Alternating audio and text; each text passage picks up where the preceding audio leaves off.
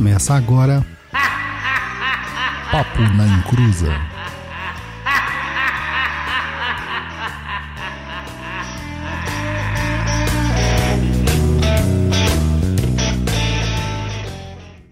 Começou! Aqui é Douglas Rainho e Exumirim não é cheirador de cola e acabou o programa. Olá, gente. Aqui é a Gatibi e Exumirim é o demônio. e, gente, o japonês, cara, foi abduzido pelos Exumirim e até agora ele não deu sinal de vida. Então, a gente vai ter que fazer o recadinho do japonês agora com a gente.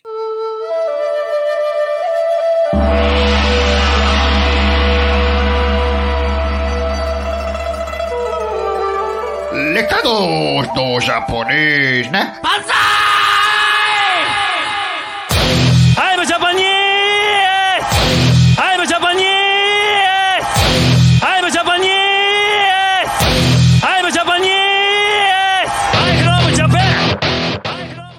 Vai, Gatipi, é sua vez de brilhar. Faz a vez do japonês.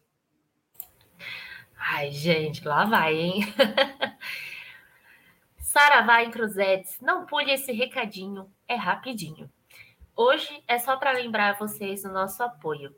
Entre no catarse.me barra Papo da Cruza e nos apoie. Assim você, assim que fizer o apoio, confirma e se chegou o seu link para o umbral no seu e-mail. É bom sempre verificar a caixa de spam também. Eu adoro que eu e o Luiz a gente é idêntico, né? A gente lê assim uns recadinhos na cara dura, sem preparação nenhuma. Pois e tem é. mais uma forma de quem quiser apoiar e não conseguir fazer aqui pelo YouTube e Twitch. Ou não quiser ser um apoiador recorrente pelo nosso novíssimo Pix. Não, peraí que eu pulei, gente. Desculpa. Quem não quiser ser um Meu apoiador. Deus, mano ou não quiser ser um apoiador recorrente, é pelo nosso novíssimo Pix. Mande lá em pix@perdido.co na nossa chave fofinha do capeta. Mas se não der para apoiar financeiramente, divulgue nosso trabalho. Anota aí as nossas redes. O Instagram é o instagram.com/barra papo na encruza ou arroba papo na encruza. O blog, com muitos textos e vídeos, é o www.perdido.co. Nossos cursos estão disponíveis na plataforma do Perdido EAD, que é www.perdidoead.com. Tem o TikTok, arroba Papo na Encruza, que é bem polêmico, né? TikTok. E o nosso e-mail, que é o contato, arroba perdido.co. Para onde você pode mandar as suas perguntas para serem lidas lá no Tá Perdido. E lembra lá do Perdido EAD, pois é um caminho para você que quer aprender muito sobre a Umbanda. Vai lá em www.perdidead.com para aprender mais sobre Ogum, Emanjá, Oxum, Nanã, Xangô, sobre proteção de ambiente, sobre limpeza de ambiente, sobre ataques e defesas mágicas e tudo de, de, de, de tenebroso, mentira. E sabe que temos agora um clube de assinatura? É, tem um clube de assinatura perdido, é o perdido.club. É só isso? O, o link tá certo mesmo? É isso mesmo, perdido.club, sem o E no final. Olha só, é bem mais simples, hein, gente? Não tem como errar. Então é isso, agora você pode né, entrar aí no clube de assinatura do Perdido e aprender um pouco mais aí do, das macumbas no dia a dia do, do macumbeiro, que todo macumbeiro precisa, né não? É isso aí. Olha, estamos aqui na no esforço, porque não faço ideia do que o japonês aconteceu com o japonês. Acho que ele foi abduzido mesmo pelos eixos mirins. Então a gente vai ter que tocar esse programa sem a nossa celebridade máxima nipônica, já lembrando vocês todos de que as perguntas são respondidas no último bloco. Então você já deixa aí direitinho, né, as suas perguntinhas que a gente vai marcando aqui e no último bloco a gente vai fazer essa maravilhosa leitura, resposta. E eu sei que, como o Guto disse, eu vou perder vários seguidores no dia de hoje. Mas, gente, é o jeito. Não tem como mudar isso. Porque a gente está aqui comprometido em falar a realidade para vocês das coisas. A verdade é um termo muito impactante, eu acho. Tá? Muito impactante. Então a gente vai falar a realidade das coisas. É um tema que é complicado, é um tema que é espinhoso, é um tema que é difícil, tá? É um tema que a galera fica com as animosidades lá em cima e tal. Mas, gente, é necessário falar. Porque é, muitas pessoas me perguntam, ah, mas o que, que muda eu saber isso? Muda tudo.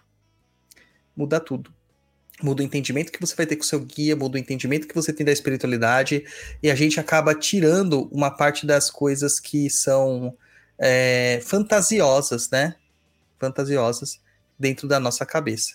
Então fica a, aqui já a deixa para esvaziar o copo, tá? Esvaziar o copo.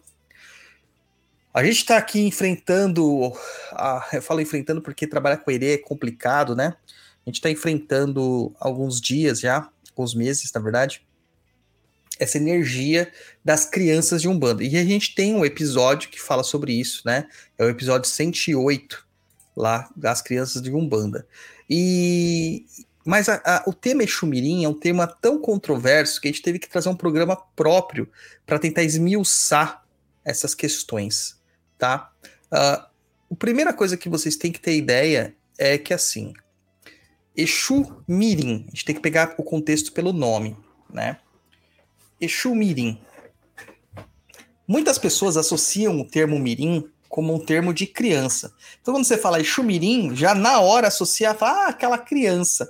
E não é bem assim, tá? O termo mirim, ele vem do tupi, tá? E significa, é, na verdade, a palavra é miri, né? Que significa pequeno.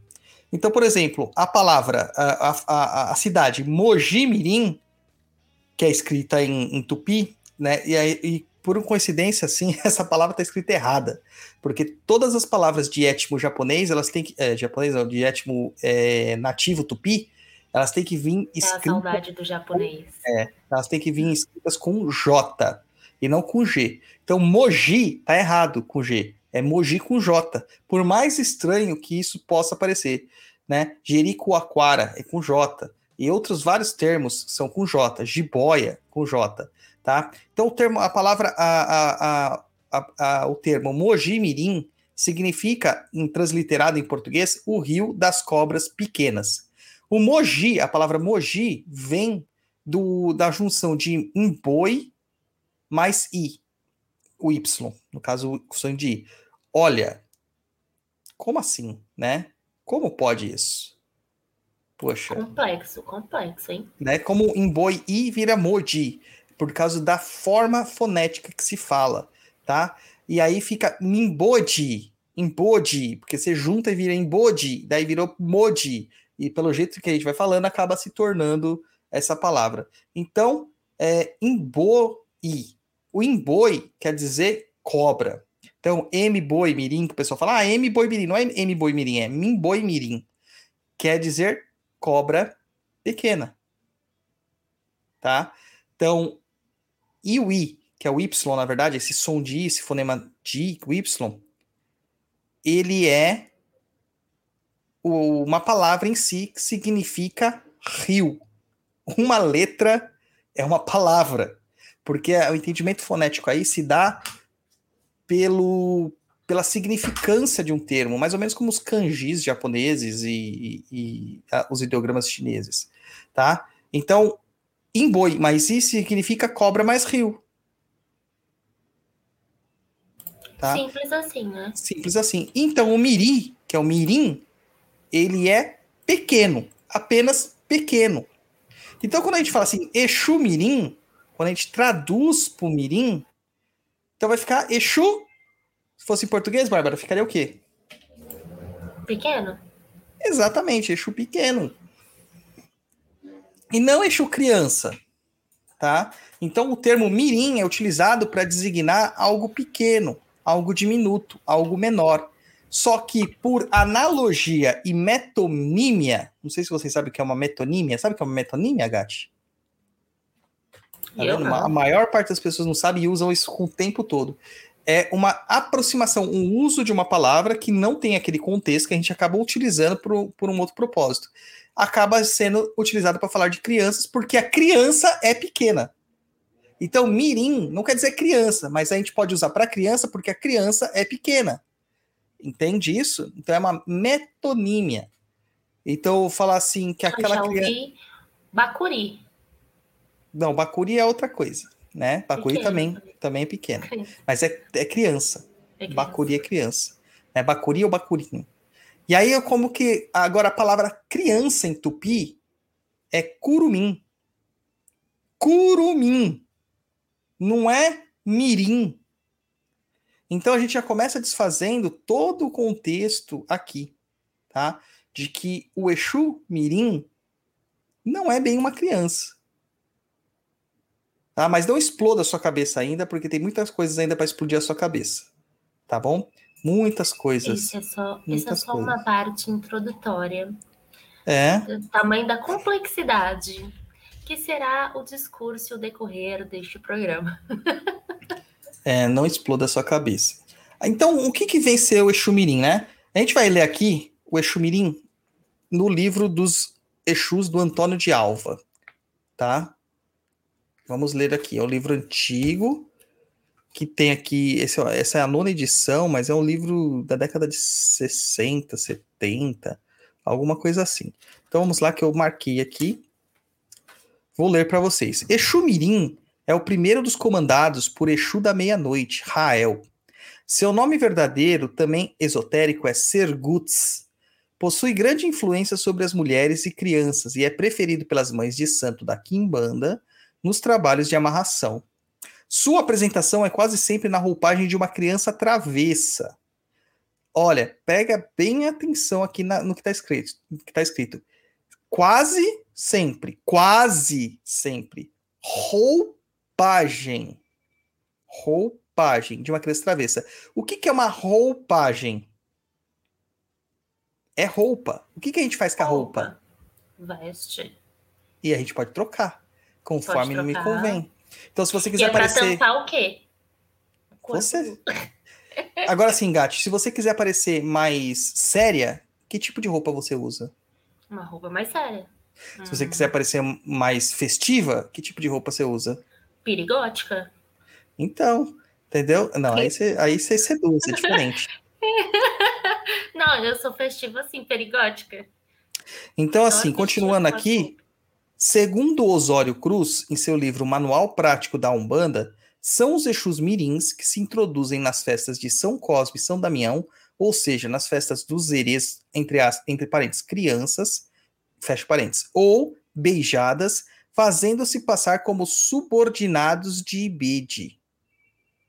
A respeito de Exu Mirim, Sergut, ou melhor, a respeito do que diz Osório Cruz sobre a atuação desse Exu nos terreiros como crianças, transcreva a seguir por oportuno o que se encontra no livro Umbandismo, as páginas 37 do capítulo 3, Umbandismo é filosofia, como segue. Abre aspas. Os espíritos que nos terreiros umbandistas são chamados de crianças são os que simbolicamente representam a alegria, ou melhor dizendo, a satisfação íntima que se tem ou sente quando, sinceramente, amando o seu semelhante e por ele trabalhando, confiantes em Deus, nos entregamos ao trabalho fecundo em seu benefício, fecha aspas. É, em outras palavras, abre aspas, a alegria que se sente pelo bem que se proporciona ao trem. É, pois, a alegria ou satisfação do dever cumprido, fecha aspas. É ainda a, abre parênteses, abre aspas, alegria ou satisfação que tem os que em si mesmos sentem a presença de Deus, fecha aspas. Em são consciência em verdade, porém, não se pode aceitar espíritos crianças ou espíritos infantis. Isto porque, o se os aceitar implicaria consequentemente em um dos grandes absurdos. A. Para se considerar na acepção legítima do vocábulo, um espírito criança ou infantil ter-se-ia ipso facto, agora os, os, os advogados piraram, é, de acreditar que a existência desse espírito estaria em começo, e assim, o que é lógico, estaria ele em tal estado de perturbação ou atraso sobre qualquer ponto de vista, que em verdade, muito ao contrário, portanto, não poderia estar alegre, e muito menos expandir a alegria de modo algum. Item B.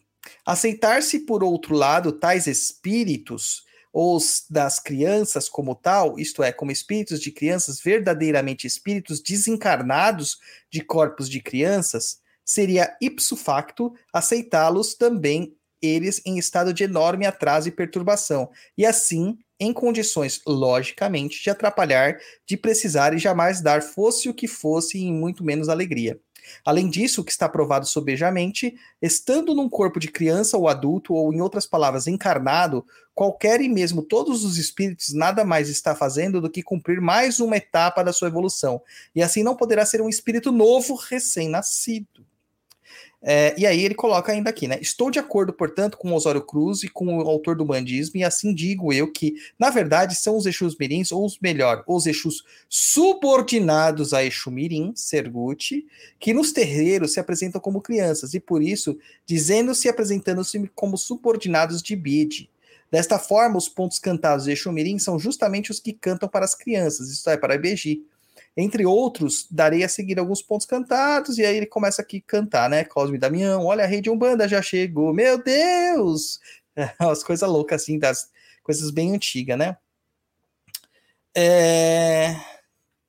Cosme e Damião, ô Damião, cadê Dom? Dom tá passeando no cavalo de Ogum. E aqui ele dá vários e vários e vários pontos cantados de Ipede, tá? Mas olha, Vamos pegar aqui várias considerações aqui, tá? Primeiro, não, ele não é uma criança e nem um menor abandonado, tá? O, o Exumirim, ele é bem complexo. Sabe o que, que Tá. eu lembro daquela música? Estou perdido, sem pai nem mãe. É, Ah, na porta da sua casa. E a gente tem um outro livrinho muito interessante, né? Que se chama Exusada. E a gente vai encontrar o Exumirim na linha das almas, né? Página 32 do Exusada. 32, desse livro maravilhoso. 32. Exumirim. Tamanho dele aqui, ó. E vamos lá.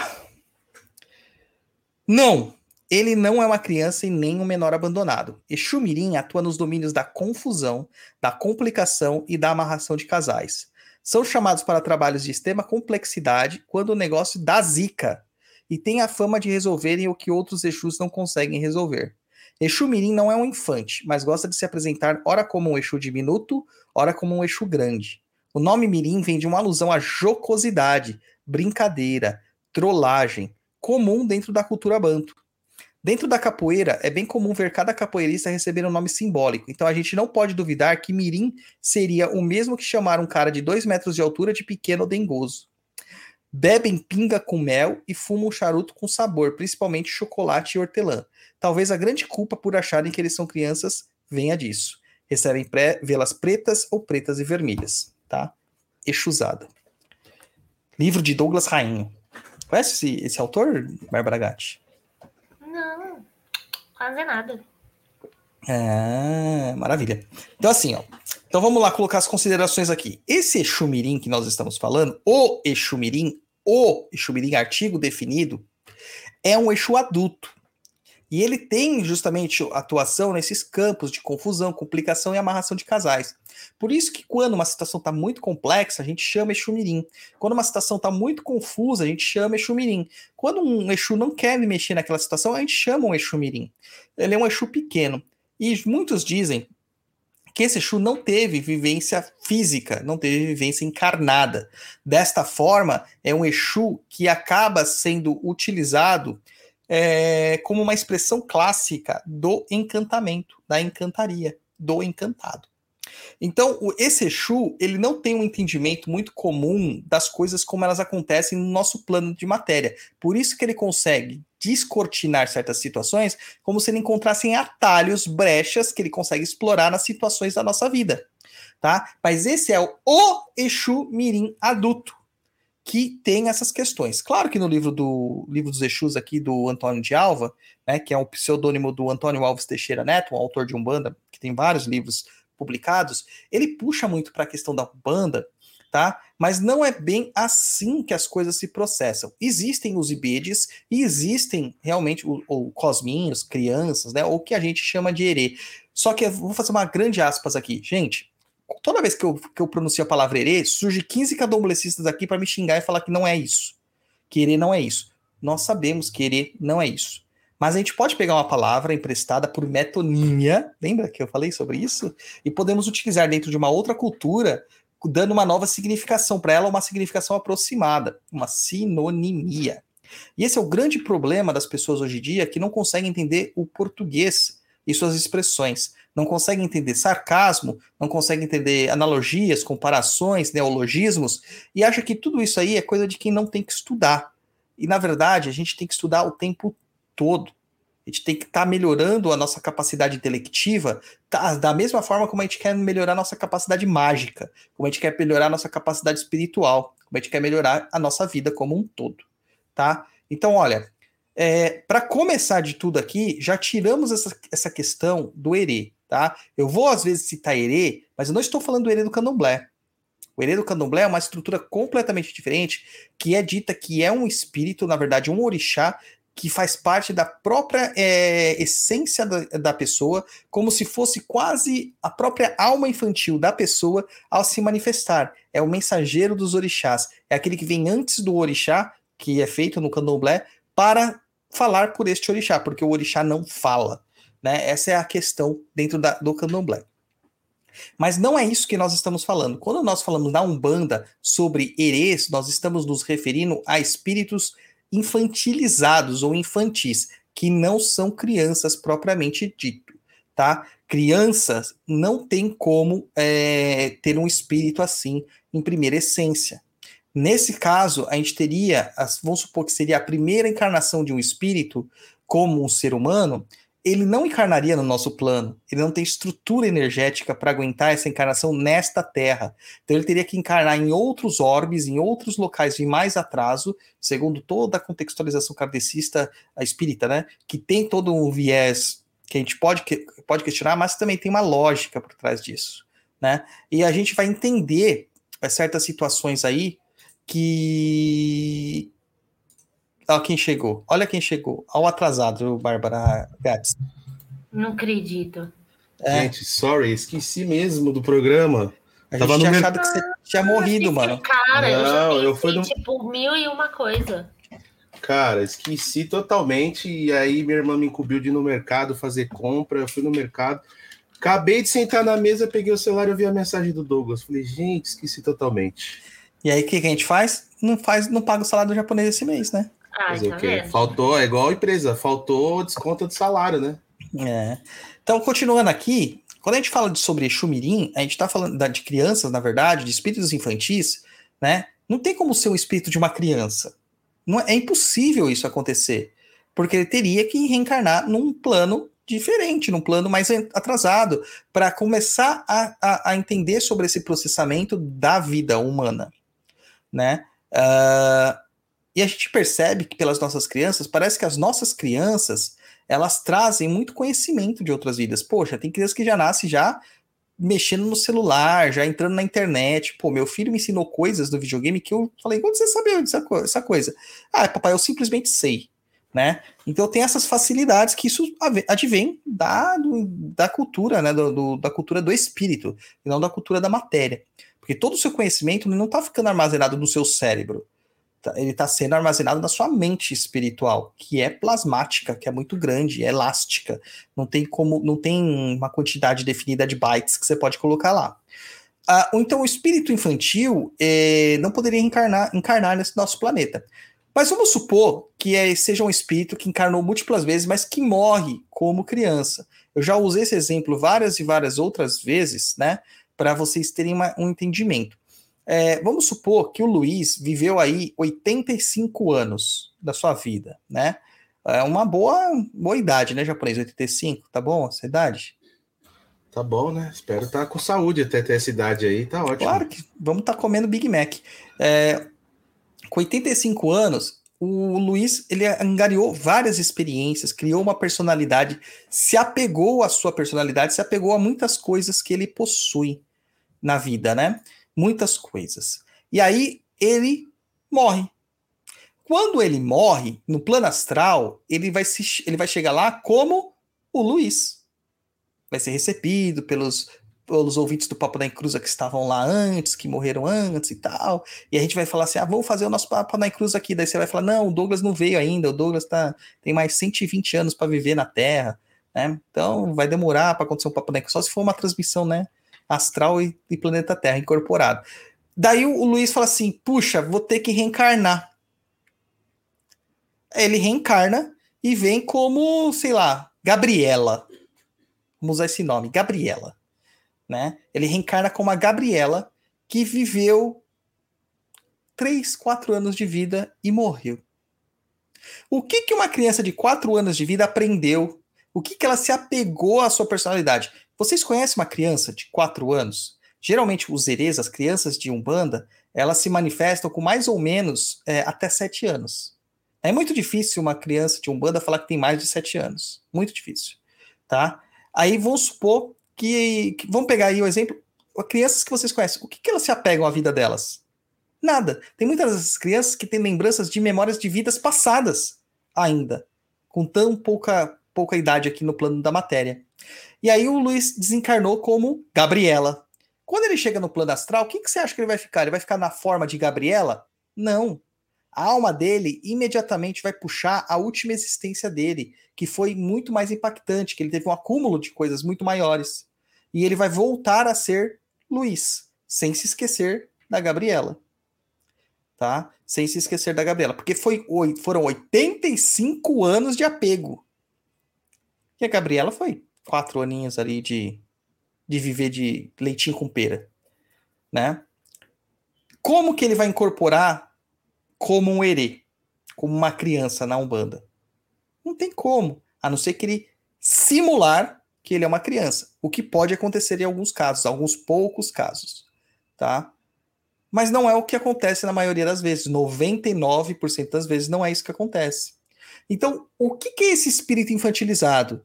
Esse espírito infantilizado é um espírito que está vivenciando a infância da sua criação. É um espírito elemental, quase. É um espírito que nós chamamos de encantado. Encantado. E aí, é, como encantado, como ele está vivenciando o início da sua, da sua transição, da sua formação, ele não teve experiência humana, então ele está no início dessa existência. Quando ele passa para a experiência humana, ele já está na vivência adulta dessa existência, tá? Esses espíritos encantados, aí a gente tem que falar, não são só crianças, existem encantados de diversos tipos, porque encantado também cresce paralelamente a nós. Então, nós temos vários tipos de encantados, inclusive encantados que já nasceram formados adultos ou que foram resultantes de certas é, manipulações psicomágicas, vamos usar esse termo aqui, por falta de um termo melhor.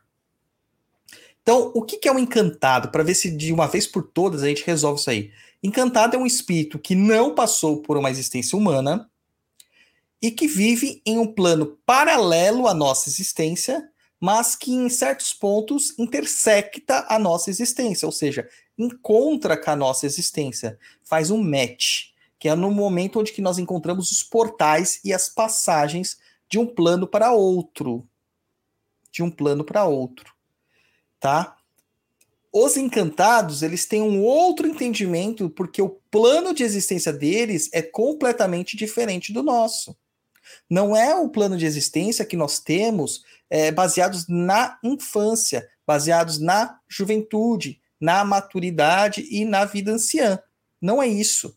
É uma outra estrutura de pensamento. Uma, um espírito criança, né, um espírito de, uma, de um ibede, de um cosminho, ele demora às vezes séculos para conseguir sair do estágio infantil e se tornar um encantado maior, né, um encantado mais, mais idoso, por assim dizer. Exemplos, pode falar japonês. A percepção de tempo que tem, por exemplo, no plano astral é a mesma que a gente tem aqui? Não, é totalmente diferente. Completamente tipo assim, diferente. A gente ah, tem 10 anos. Qual é a percepção de tempo, por exemplo, 10 anos no, no enfim, no outro plano? É, é completamente mais... diferente. Tem espíritos que desencarnam e passam é, é, décadas quando eles, é, eles despertam no outro plano, que eles têm consciência de estar desencarnados, eles, para eles parece que foram segundos. Parece Entendi, que foram mas segundos. você fala décadas no tempo terreno, no nosso terreno. tempo. Isso. Terreno. E para ele foram segundos. Então, a, a, a, questão. Já Einstein dizia que o tempo é relativo, né? Tudo é relativo. Tudo se curva, né? Nesses, nesses processos. Então, assim, ó, gente, não tem como existir um espírito de criança de verdade, uma criança humana. Tá? Mas existe um espírito infantil, que é o espírito de um encantado. E encantados são seres que não passaram por uma vivência humana. Claro que a gente tem, para toda regra, tem uma exceção. Existem os encantados que se encantaram. Esses outros encantados que não que se encantaram, os que são é, nasceram assim, a gente chama de encantados naturais, tá? Ou seja, naturalmente eles nasceram assim. Que aí são é a Iara, é o Saci, o Curupira, Caipora, é Ossanha, é, é Ogum, é Oxum, é Zeus, é Thor, toda essa galera aí que a gente chama de divindade ou de entidade, ninfas, sátiros, elfos, é, sei lá, sílfides, tudo isso é encantado. Então, tudo aquilo que não é humano é encantado, mas dentro da encantaria existem vários subtipos de criaturas e de entidades que a gente tem que designar. Tanto que existem entidades maiores, entidades menores, entidades superiores, entidades inferiores entidades positivas e entidades negativas. É uma qualificação tremenda, é uma fauna gigantesca de entidades no plano astral e no plano dos encantados. Por exemplo, quando você pega um cristal em mãos, dentro deste cristal habita diversos tipos de encantados do cristal. E muitas vezes a gente tem uma percepção, fala assim, como que o encantado vive aqui dentro? Se eu quebrar o cristal, quer dizer que eu estou quebrando ele? Não é assim. O cristal ele representa um ponto de interseção do plano dos encantados cristalinos, vamos usar esse termo bem saracênico para a galera, com o plano material tá? Então é como que o cristal fosse um, um, um, portal de acesso. Então, por meio desse cristal, eu acesso essas entidades que se afinizam com essa energia e elas conseguem se manifestar no nosso plano terreno. Isso se dá também com ervas, isso se dá também com, com cores, com frequências, com sons, com formações geológicas, formações é, locais, é, sítios geográficos e também formas de pensamento. Tá? Isso se dá com tudo. Então, vamos colocar aqui que existem também essa outra categoria, que é os encantados que se encantaram, que é aquela pessoa que humana passou por um processo de não morte e mudou de plano. Ele não vai para o plano dos mortos, ele vai para o plano dos encantados. Tá? Tem uma história que acho que é um filme, uma série, alguma coisa, não lembro exatamente o que é, que tá na memória aqui que acabou de aparecer. Que o cara era tipo um padre, ele tinha uma adaga que abria um portal. E aí, nesse momento, ele entrava nesse portal que era um outro plano de existência. É o padre Quevedo. É, deve ser. É só não que existir. É, e aí a pessoa passava do outro, outro portal e a adaga quebrou e ele não conseguia retornar ao corpo. Então, para todo mundo, ele estava morto. Só que não estava, ele estava vivenciando no plano dos encantados. Ele continuou a vida dele lá, a jornada dele lá. E a gente tem isso na Bíblia, por exemplo, como Elias. Elias não morre, Elias ascende aos céus. É arrebatado, né? É o arcanjo que se torna Metra, Metatron, eu sempre erro o nome dele, que é Enoch, também ele é arrebatado. A Aparecida, a Assunção de Aparecida, da Virgem Maria, também ela, ela, ela dita que ela não morre. Ela é, assu, é, ela existe uma assunção, ou seja, ela é ela supera, sublima, né? A gente encontra isso com Ogum, quando Ogum enfia a espada dele no chão e desce no ventre da terra para se tornar minério e orixá, né? Quando ele se arrepende. É, então você se torna um encantado. Né? Quando Oxóssi é chamado para dentro da mata e seduzido Até pelo Sain. Ogum se arrepende viu, filho de Ogum? Ah, vai o sangue, é, é, seduz Oxóssi e Oxóssi se perde na mata e para lá fica para sempre. Sua alma agora pertence à mata, ele se encanta. Né? Como o mestre Carlos, que aprendeu sem se ensinar, o mestre de Jurema, filho do mestre Inácio, que deitou debaixo de um pé de Jurema e ali se encantou e nunca mais encontraram o corpo dele. E ele começou a se manifestar nas mesas de Jurema e Catimbó. Tá? Cara, o velho é... do Rio. O velho do Rio. A Pantanal tá aí para isso. O Velho do Rio é. se encantou. Maria Marroá. A Maria Marroá se encantou, né? Então. Opa, mas eu não assisto essa novela. Não Acabou já, japonês. Só da Globoplay agora. Acabou já? É, assiste japonês. É muito Assiste, bom. dá tempo. Olha, esse, esse episódio é uma coisa tão complexa que, assim, eu pensei em acender uma velinha assim. Mas daí falaram pra mim que eu preciso acender uma vela assim, ó. Porque a demanda vai ser brava por causa desse episódio. Porque a gente vai desfazer umas loucuras que tem aqui. Beleza? Então, assim, se encantou. Se encantou. A Bruna coloca aqui uma coisa interessante, que ela fala assim, ou seja, Jesus é um encantado. Tecnicamente não, porque ele morreu. né? Ele morreu. Mas ele voltou à vida, ele ressuscitou. E aí, nessa segunda passagem, ele se encanta. né? Ele se encanta. É, A encantaria, ela mostra essas questões, tá? De que existe uma não vivência, uma mudança de planos.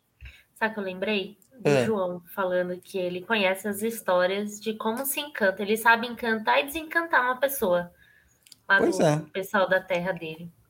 Então, a encantaria é muito importante, né? É muito Faz importante. parte. E ele falou: Eu não acreditava até eu ver de verdade. E ele viu, ele disse que viu e que é verdade. Então, assim, gente, esses espíritos são encantados, tá? Então, essas crianças, esses espíritos infantis que se manifestam, são encantados. O Exu Mirim, o Exu Mirim adulto, ele também é um encantado natural, mas ele não é criança. Ele não é criança. Mas muitas vezes ele se manifesta como uma forma de um gnomo, de uma estatura diminuta. E aí as pessoas veem ele e eles vêm correndo rapidinho, confundem Gnômio. com criança. Gnômio, Gnômio. tá? Mas e os mirins que aparecem lá no meio das. Que a gente usa o termo mirins, né? Lá no meio da gira. Que dá nome de caveirinha, calunguinha, né? que mais? Brasinha, foguinho, tranquinha. Essa galera. Quem que é essa galera? Né? Quem que é essa Só- galera? É só um apelido carinhoso. Então, quase isso, japonês. A galera acha que esses mirins que aparecem lá, eu estou usando o termo mirins, por quê? Porque eles são pequenos mesmo. São pequenos. Mas não como Exus mirins, tá? Entendam isso, são encantados também. Nós usamos os termos mirins por, por uma questão de tradição, porque tem muitos pontos que a gente fala sobre mirim, e acaba que esse- essas, essas falanges de espíritos acabam vindo nessas evocatórias, tá? nessas evocatórias. É... Ó, o pessoal tá falando aqui, a Neuza Castro coloca aqui, ó, como as princesas turcas Mariana, Jarina e Erondina. Isso, princesas que talvez nunca nem existiram, mas se encantaram, tá? Ah, então, assim, gente, vamos com calma aqui para a gente compreender, para acompanhar o pensamento, porque isso é bem complexo. Essas criaturinhas que se assemelham a crianças, mas que são bem trevozinhas, nós podemos chamar eles de mirins ou exus mirins, mas não é o exu mirim. Lá no nosso terreiro, no chão de Jorge, nós damos preferência de chamar esse povo de mirins, sem a alcunha de exu, tá? Porque eles não são nada mais, nada menos do que crianças, erês, crianças no sentido de cosminho, crianças no sentido de beijada, tá? Eles são erês. Os mirins Aí não, não, é criança do céu, né? não são crianças É. do céu. Eles não são cracudos, tá, gente? Não são cracudos. Eles são as crianças. Do quê? Crianças da Terra, Tá bom. da Terra, né? Então, assim, lá no episódio 108, tá? Nós falamos sobre as crianças de Umbanda, a gente falou sobre a classificação que eu dou. Isso não é uma coisa de teologia de Umbanda, isso é a teologia do chão de Jorge, baseada na minha experiência, na minha vivência, o que os meus guias passam. Mas se vocês estão me ouvindo é porque vocês confiam naquilo que eu estou sistematizando, né? É, a gente, eu, eu, eu vou lembrar vocês que a gente criou uma classificação para esses erês, crianças e beijos, cosmes, né? De, ligada aos elementos da Terra. Então, os quatro elementos principais, elementos clássicos, né? Ar, terra, água e fogo. Então, Coração. com- Coração.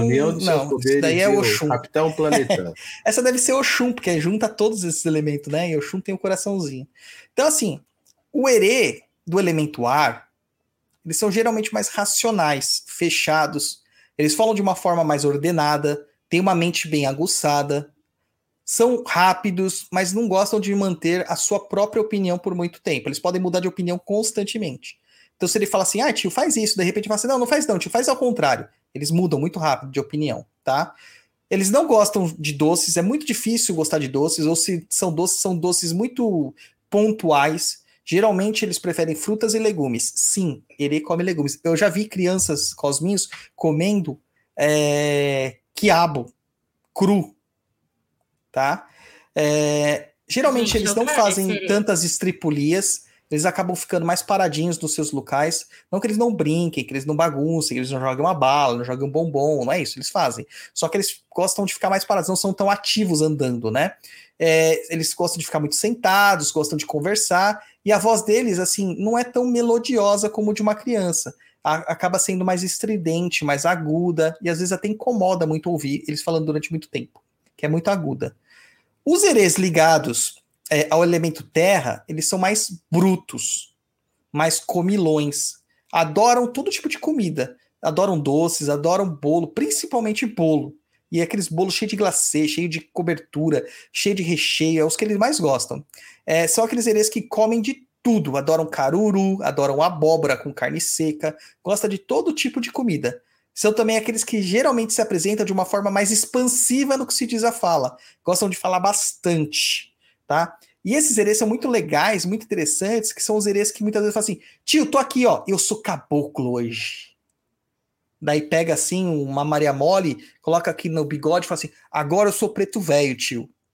Sabe? Ou vira Aí de bota as, as coisas e fala que é o eixo morcego. é chu morcego, né? Ou pega um, um, um, um chocolate, põe na boca e fala assim: isso aqui é meu, meu charuto e esse aqui é meu marafo, copo de Guaraná. Né? Eles imitam Exus, caboclos, pretos velhos, eles imitam. Né? É Mas não são. Mas é questão-. É, o. Como é o nome dele? Esqueci o nome do, herê sei. dele. Então, é assim, eles são elementos terra, tá? Os herês ligados ao elemento água, eles são mais dramáticos, chorões, choram por tudo. Chega na terra já chorando. Vai ter que ir embora. Já chora, né? Gostam muito de muitos objetos, gostam de muitos objetos, tipo cobertorzinho, paninho, chupeta, brinquedo, boneca, é, é, carrinho, gostam de, joias, gostam de coisas que brilham, adoram coisas que brilham, adoram o celular, por exemplo. Não pode ver um celular que eles querem pegar, só que eles quebram, porque eles não servem para que não sabem É, para que, que gente, serve. Não tá? é pra ligar, não, viu? Eles se apegam muito fácil com as pessoas, são extremamente doces, mas eles não gostam muito de ir embora. Então, uma vez que eles estão na Terra, eles não querem ir embora. Então, é os erês que dão mais trabalho na hora de desincorporar. E eles, ele- o, foco de trabalho deles é geralmente nas questões sentimentais, principalmente quando as emoções são muito conflitantes ou quando há a instalação da depressão. E os, os erês do- ligados ao último elemento, que é o elemento do fogo, eles já são mais agressivos, quase não se mantêm sentados, geralmente ficam andando pelo terreiro, são muito confundidos com o que a gente conhece como Exumirim.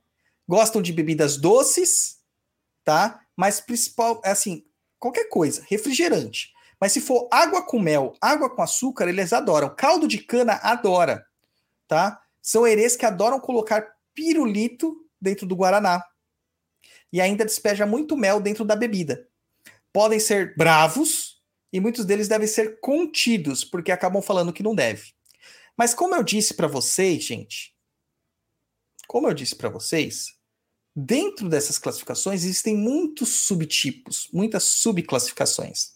Por exemplo, o Luizinho, que é o herê que trabalha comigo, ele é, ele é classicamente um herê do tipo ar. É um herê eólico.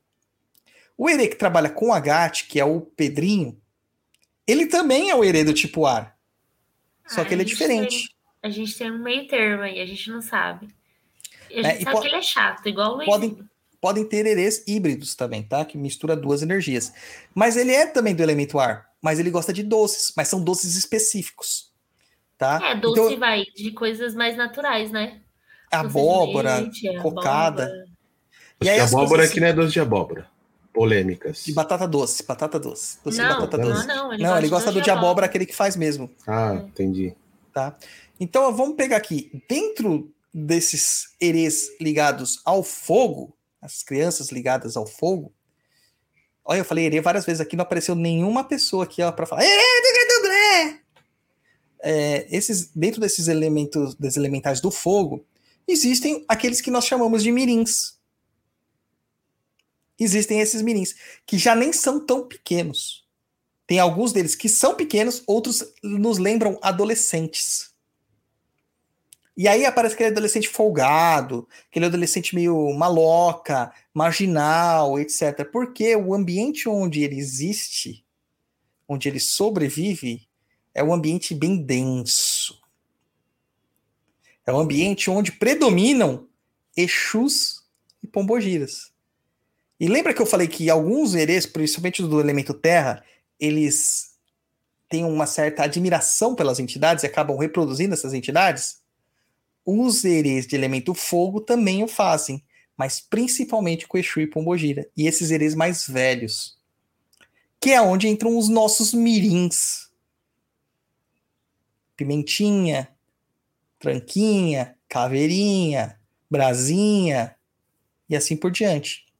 Tá? É esses mirins aí. Que na verdade não são crianças. Alguns têm o um jeito de malandro. E aí essas entidades, eles bebem cachaça mel, cachaça mel limão, pedem Coca-Cola com cachaça. Aí é Cuba Libre, nome É disso. Cuba Libre. Inclusive, você tem que ver a camiseta nova que eu comprei japonês, camiseta é vermelha com a foice espada, ou foice martelo, muito legal, depois eu vou te mostrar. E aí, Você virou comunista? não, não vou negar nem refutar essa sua opinião, porque nós estamos em um momento tenso da sociedade. É, O interessante é que vocês notem, tá? Essas coisas, essas nuances nas manifestações das entidades. É importantíssimo. Não é só aceitar o arquétipo, é analisar o comportamento da entidade. Então a entidade ela tá pedindo o quê? Bebida com alguma coisa doce. Tá fumando. Pô, não é criança não é criança. Mas eles admiram os Exus. Eles querem reproduzir os mesmos, as mesmas questões dos Exus. Pô, mas também não é criança, então pode beber, pode fumar? Pode, porque eles são encantados. Eles são encantados, eles não são humanos.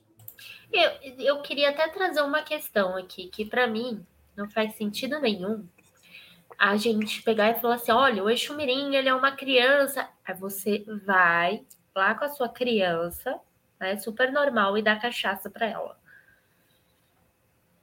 Alô, Brasil? Interna essa pessoa. É.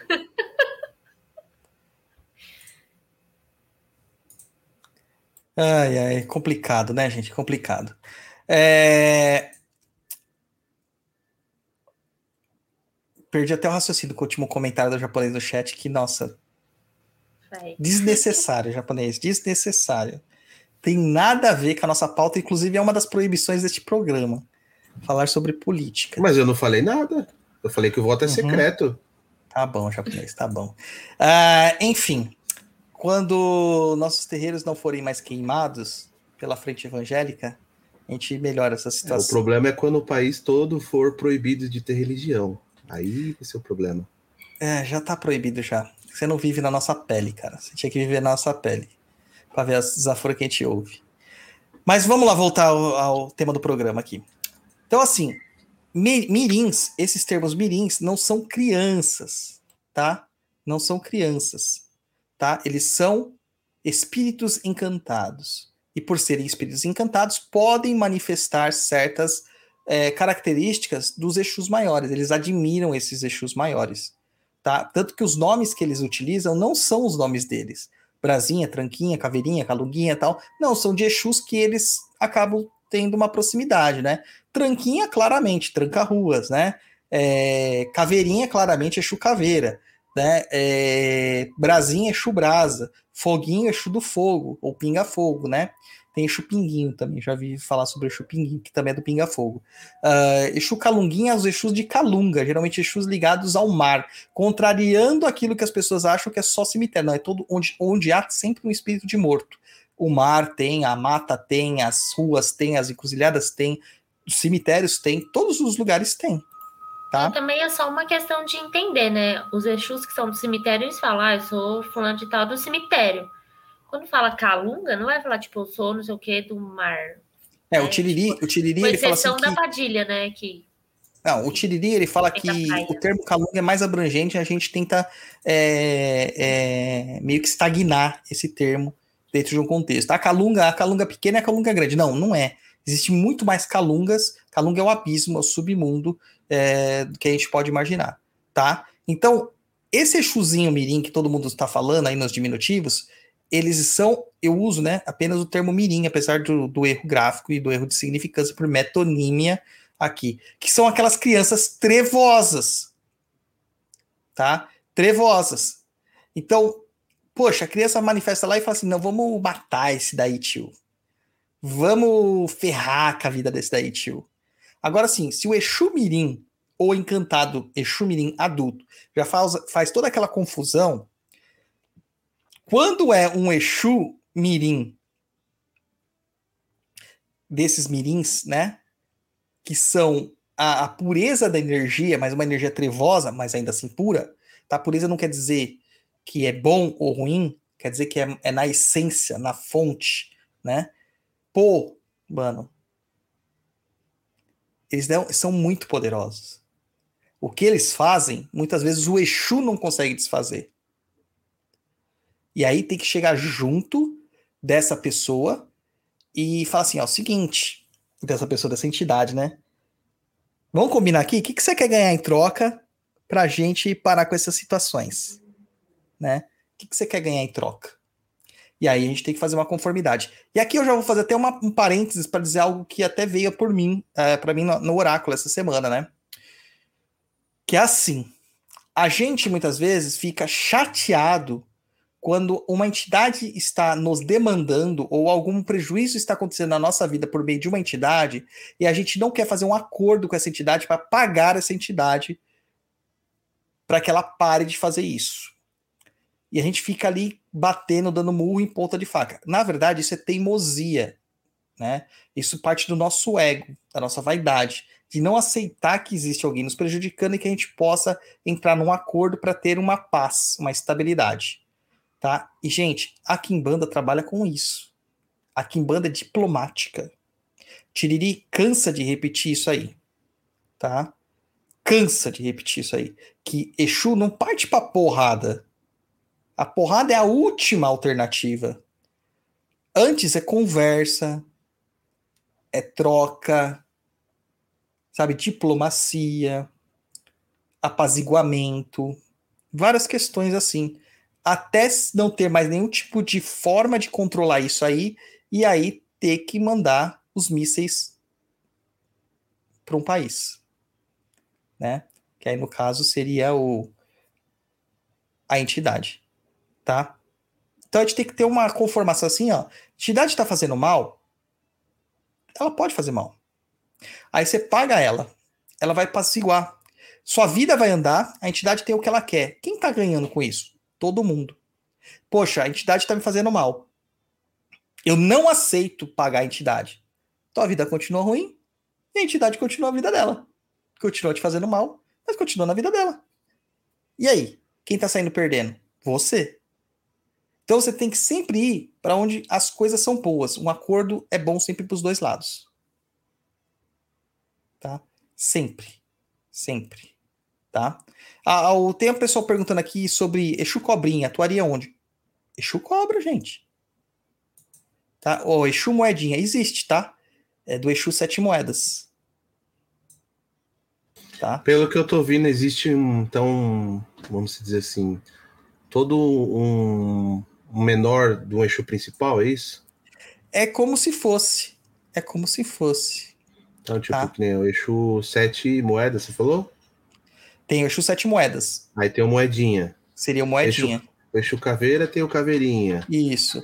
E aí o, e o Exu Tiriri?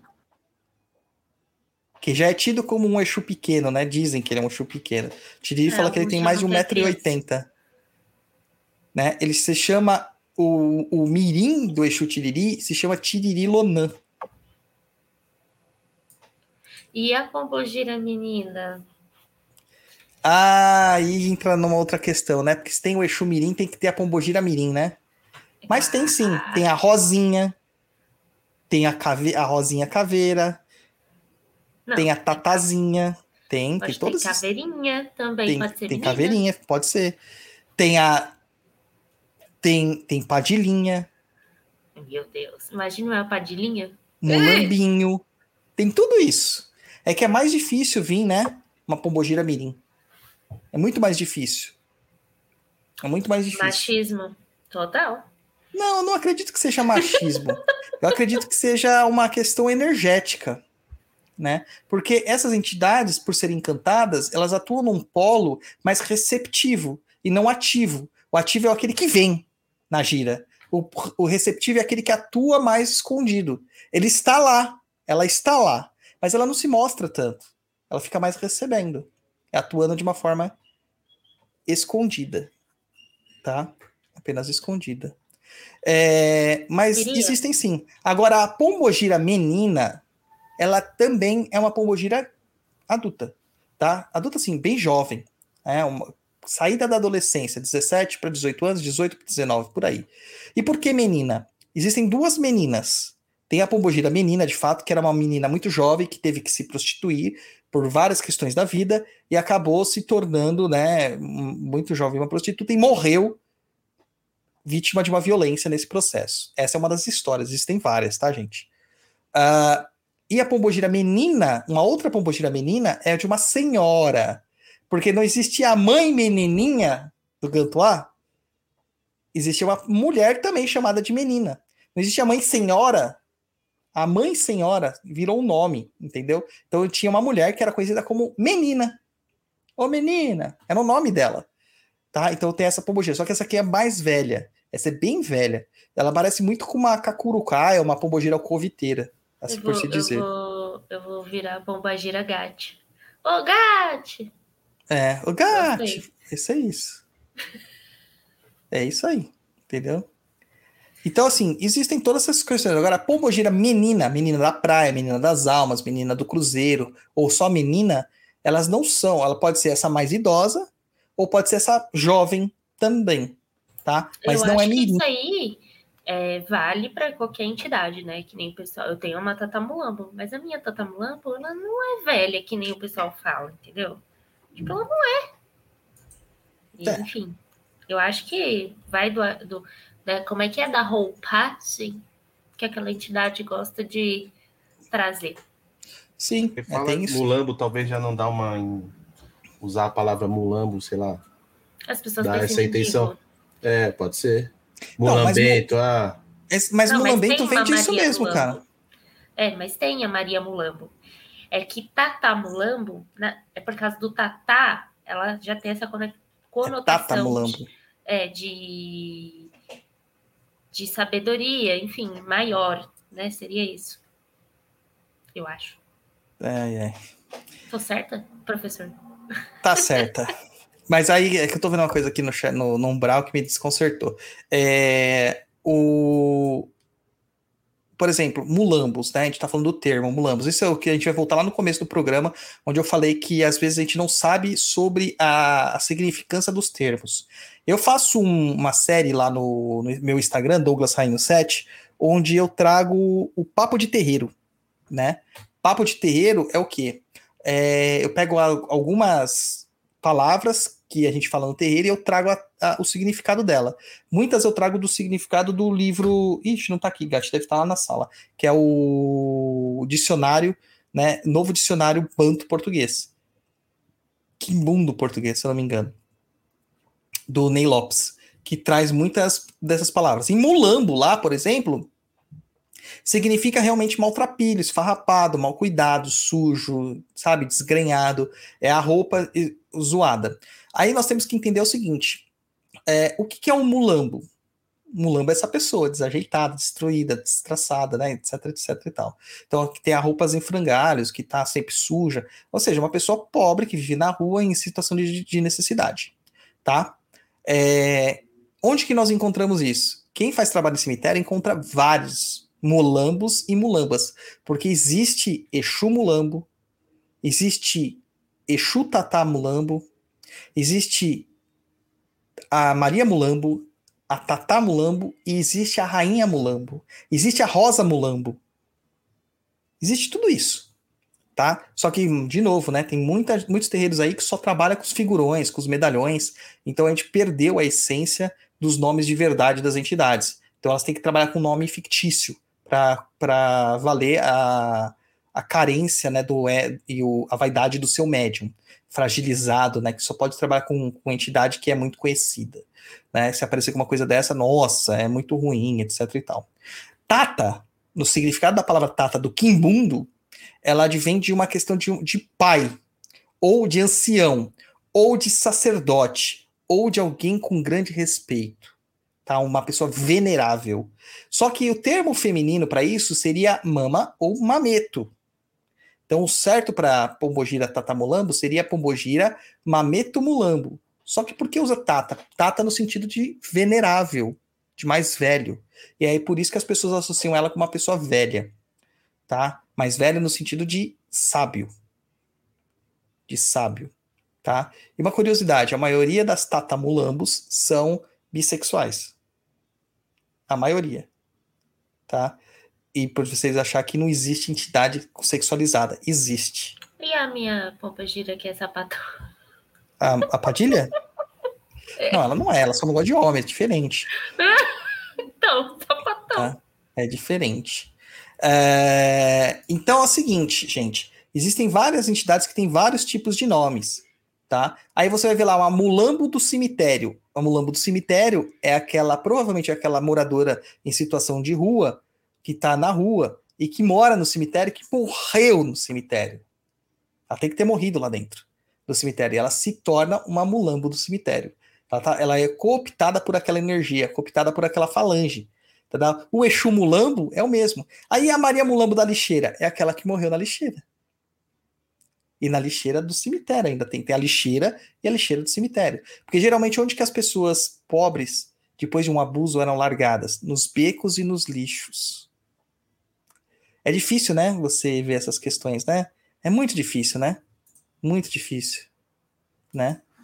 É, é, mas, gente, a vida não é fácil. A gente tem que encarar as coisas com realidade, tá? A gente tem que ver as coisas com realidade. E como eu sempre digo, Exu é 13, mano.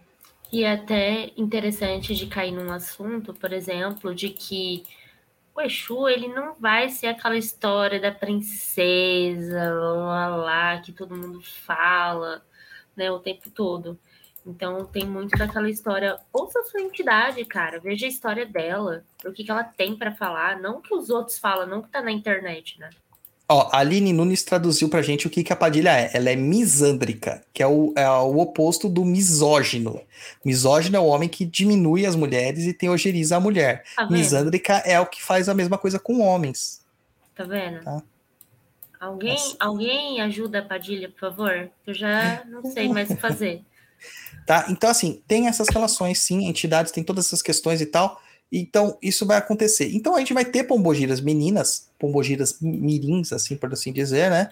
Que são as, esses femininos de mirins aí mesmo, tá? Mas, gente, agora vamos desfazer, né, algumas questões. A gente falou que eles fumam, a gente falou que eles bebem, a gente falou que eles têm comportamentos que eles são encantados, certo? O Exu Mirim não usa maconha. Ah, mas não, não usa. Não usa. O Exumirim não cheira cola. Ah, mas o meu Exumirim pediu.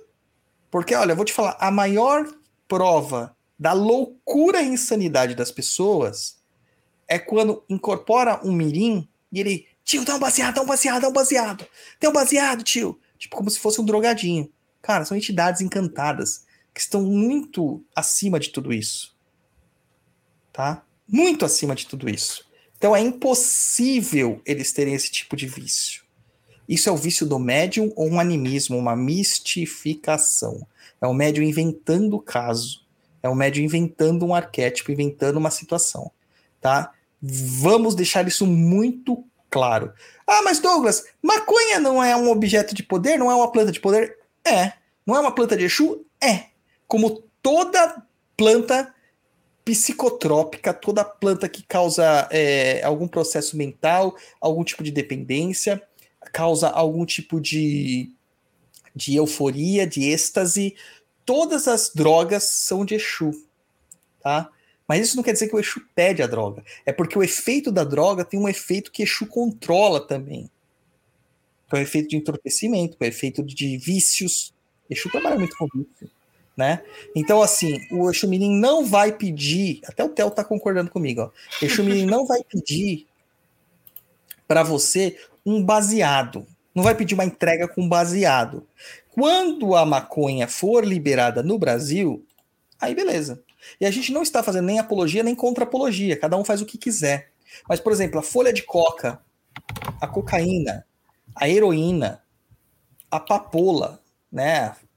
A, a morfina, o Vicodin, o, as drogas psiquiátricas, uh, o Zolpidem, né? Quem mais que tem? O Rivotril, tudo isso é coisa de Exu, por causa que é na forma como Exu trabalha, na psicose, né? Na, nas questões de, de, é, é, de criações oníricas, de desejos, de vícios, de substâncias assim psicogênicas e afins, tá? Tudo isso é de Exu, mas Exu nunca vai contra a lei vigente, ou como a gente fala, o herói da sociedade, porque ele vai colocar em risco todo um trabalho que o seu sacerdote e ele tem para desenvolver nesse sentido. Não faz o menor sentido. Ah, Douglas, mas Exu não atende traficante, não atende. Atende tudo. Exu atende tudo, mano. Atende tudo. Mas isso não quer dizer que ele concorda com tudo. Tá? Ele não quer dizer que ele concorde com tudo. Tá? Então, assim, Uh, na cultura grega, a gente colocaria essas drogas numa cate categoria de uma droga de hipnos, ou uma droga saturnina. Então, o cigarro, por exemplo, é satúrnico, é saturnino. Ele gera uma situação de dependência quando mal usado, o tabaco. O álcool também gera uma situação de dependência. Mas não é isso que nós temos, não é isso que nós queremos, né? Que eu estou há o quê? Cinco, seis meses sem fumar. Uh! Exatamente. E lembrando que Exu é dual. Exu trabalha dos dois lados. Então ele pode muito bem chegar lá e jogar para você uma droga para te deixar entorpecido para acabar com uma situação de desgaste da sua vida. Na psiquiatria, que a gente ouve falar muito, né? Eu leio muito sobre, sobre essas questões. Eles perceberam que grande parte dos aditos, né? Dos viciados em substâncias é, ilegais, né, em drogas ilegais, são assim por uma forma de automedicação. Automedicação. Então a pessoa ela sente que tem alguma coisa errada e quando ela consome aquela substância, ela melhora. Então é como se ela estivesse tomando antidepressivo. Só que tá errado porque tá fora de dosagem, tem, tem vários efeitos colaterais, etc e tal, seria, ele teria que tomar um com acompanhamento médico, tá? E a, a, essas coisas vão sendo alteradas conforme a sociedade. Então não tem essa de que no, o Exu vai vir pedindo um baseado. Não tem essa que o Exu vai vir pedindo um, uma carreirinha de, de pó. Não existe isso, gente. Não existe, tá? Eu já ouvi no papo da Encruza tudo que você pode imaginar de gente falando que esses, essas entidades pediram, que na verdade não são as entidades. Não são as entidades, tá? São pessoas com problemas que acabam deixando transparecer. Porque se Exu é especular, os mirins são mais ainda, porque eles são naturezas brutas. São naturezas brutas, tá? O que, que é ser especular? Especular se vem de espéculos, que é o espéculo, que é espelho. O Exu, ele reflete o que você tem dentro de você. Mas como todo reflexo, ele mostra isso torto, deformado. Tá? Então, se aquela pessoa que enche a cara quando tá de Exu, principalmente com mirim, é porque a pessoa gosta do álcool. Quando a pessoa fuma que nem desesperado, é porque a pessoa é fumante. Quando a pessoa consome drogas, é porque ela tem questões dela próprias. Tá? Delas próprias. Então, estamos compreendidos nisso daqui? O pessoal tá falando assim, se o Theo é um Chartreux, né? Eu não sei falar. É, não, ele é um British Short Hair. É um britânico de pelo curto. Na verdade, ele é um bunda mole, mano. Só enche o. E quando a gente sobe o elevador aqui, ele já tá miando quando a gente tá no quinto andar até chegar no décimo primeiro, ele fica sofrendo. É, a gente tá chegando aqui e já tá gritando. Ah! Parece que Ah, gente. Outro detalhe: Exus, é, mirins, né, os mirins e erês adoram aparecer para animais. Adoram, adoram, adoram, adoram. Só que os erês, eles têm preferência por cachorros. Os mirins têm preferências por gatos. Por quê? Porque gato é um animal de Exu. Então o Pedrinho é meio termo. Deve ser. Então eles gostam de. Eu tô falando que eles têm preferência, não que eles não eles deixam de gostar. Tanto que perguntaram pro Luizinho, acho que na última gira, se ele brincava com o gato, ele falou que não, porque era do homem de capa. Já E o ele não Pedrinho, mexia com ele homem de veio capa. puxar o rabo dele. É. O Chico mesmo já falou. Então, gente, não confundir Exu Mirim com Mirim e não confundir essas entidades com crianças, de fato, crianças vivas, tá? Não, não é assim que rola, são coisas completamente diferentes, tá? Aí, tanto o Exu Mirim quanto os Mirins, né? O Exu Mirim entidade quanto os Exus Mirins, eles acabam é, usando desses, todos esses fetiches. As velas acabam sendo preta e vermelha também, ou só vermelha, ou só preta. Às vezes alguns usam branca, branca e preta, azul e preta, amarelo e preto, verde e preto. Aí é uma loucura de cores, né? Sobre aquilo que eles querem. Aí eles vão fazer entregas com doces, em alguns casos sim, tá? Mas não é a regra. Não é a regra. Exumirim, o Exumirim entidade, ele prefere muito mais farinha, vísceras, tá? Sangue e alguma coisa doce, sim. Às vezes pode ser um chocolate? Pode. Mas geralmente é um doce de abóbora, um doce de batata doce, é, frutas e coisas do tipo. Ah, posso dar um chocolate? Gente, sabe de onde surgiu essa história do chocolate? Porque tinham herês que adoravam chocolate branco. Na década de 70, na década de 80, comecinho de 90, tinha muito herê que gostava de chocolate branco. Adorava chocolate branco. Minha mãe tem uma mironga de herê na carteira dela que tem mais de 40 anos. Mais de 40 anos. Que é feita com chocolate branco. O chocolate nunca foi cheio de formiga tal, nem nada. Cheira até hoje, fala. É, Mas por que, que não pode comer chocolate, o Erê? Não, pode, não tô falando que não pode. Tô falando que essa história surgiu da seguinte forma. Ah, Os herês Ai, preferiam o chocolate branco. Preferiam, né? E aí, isso é uma preferência mesmo. Era preferência, não tem um motivo deles gostarem. E aí associaram, como que o herê é de, é de direita, é do bem, e tá usando branco, então o herê do mal, né, o Exu Mirim, tem que comer preto, vai comer chocolate. Como o herê do bem toma Guaraná, o herê do mal vai tomar Coca-Cola. Entendeu? Como o herê do bem come cocada branca, o herê do mal vai comer cocada preta, né, de coco queimado. Como o herê do bem come Maria Mole branca, ele vai comer Maria Mole preta. Só que, cara, não tem nada a ver. Meu herê adora, adora fruta, de todo tipo. Ele tá cagando pra chocolate, seja ele branco ou preto. Já vi muito herê que gosta de ouro branco e gosta de sonho de valsa. Eu também. Gosta de laca. Sabe? Gosta de, de, de lolo. Essas coisas. Tá? O Renê falou aqui que deve ser porque o chocolate branco é mais doce. Deve ser. Deve ser. É, é, é, Deve ser. É. Mas olha aqui, o japonês tá comendo, gente? Japonês. Sim, estou, estou jantando. Olha aí, japonês. Olha o verdinho na tela, japonês. Ah, Dayana Martins mandou um super sticker aí de 10 reais. Teve mais gente que mandou super sticker.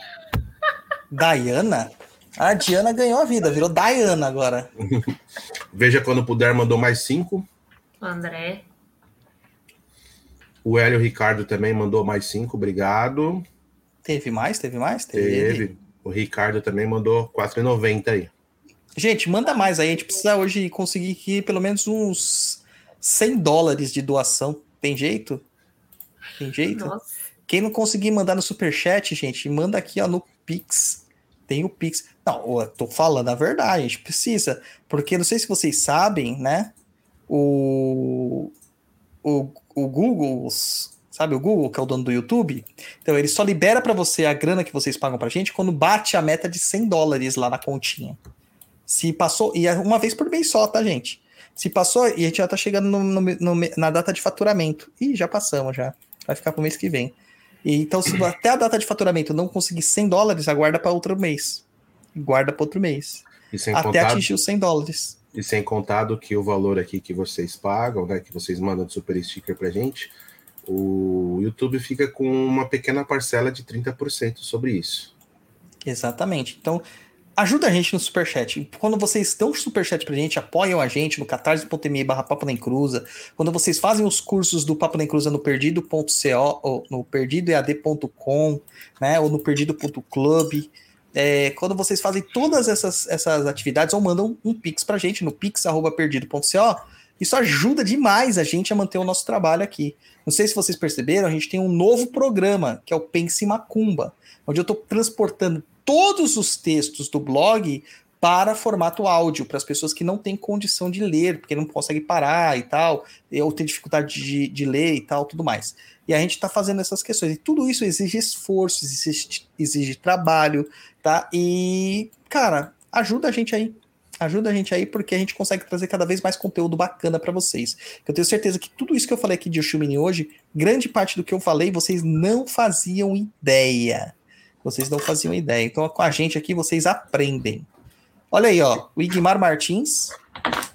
Mandou super stick de 5, obrigado. Agora o próximo você vai falar de boca cheia, japonês. Pode meter a comida na boca aí, ó. Não pode. Uh, Andrei Cocati mandou É o Andrei. O Andrei Cocati mandou cinquentão aí de super sticker. Maravilha, Valeu, obrigado, maravilha. hein? Muito bom, muito bom. Ó, tem uma questão aqui que o William coloca aqui, ó. Eita, sabia essa de chocolate branco? O menino que eu sonhei me pedia chocolate branco e eu não achei que isso fosse real. Pois é. Minha mãe tem uma mironga feita de chocolate branco pelo Ere Pedrinho. Ah, acho que é o Pedrinho. Não, foi o Joãozinho que fez. O Joãozinho fez há mais de 40 anos na carteira dela. E até hoje tá lá. Tá? Tá lá funcionando, tá lá trazendo prosperidade, ajudando. Nunca falta dinheiro naquela carteira abençoada da minha mãe, que a gente às vezes tinha que assaltar assim na calada da noite para comprar uns doces, né? É, mentira, gente, mentira, não fazer isso não. É, mas minha mãe tava lá, sempre apta a nos ajudar sempre. Os sobrinhos adoravam sair com a minha mãe, porque minha mãe enchia a gente de coisa boa. Enchia a gente de coisa boa. Ah, tá com ele, mandou dezão aqui também. Muito obrigado, gente. Então é isso aí. Vamos para perguntas. Então, deixa eu falar uma outra coisa de Exumirim aqui.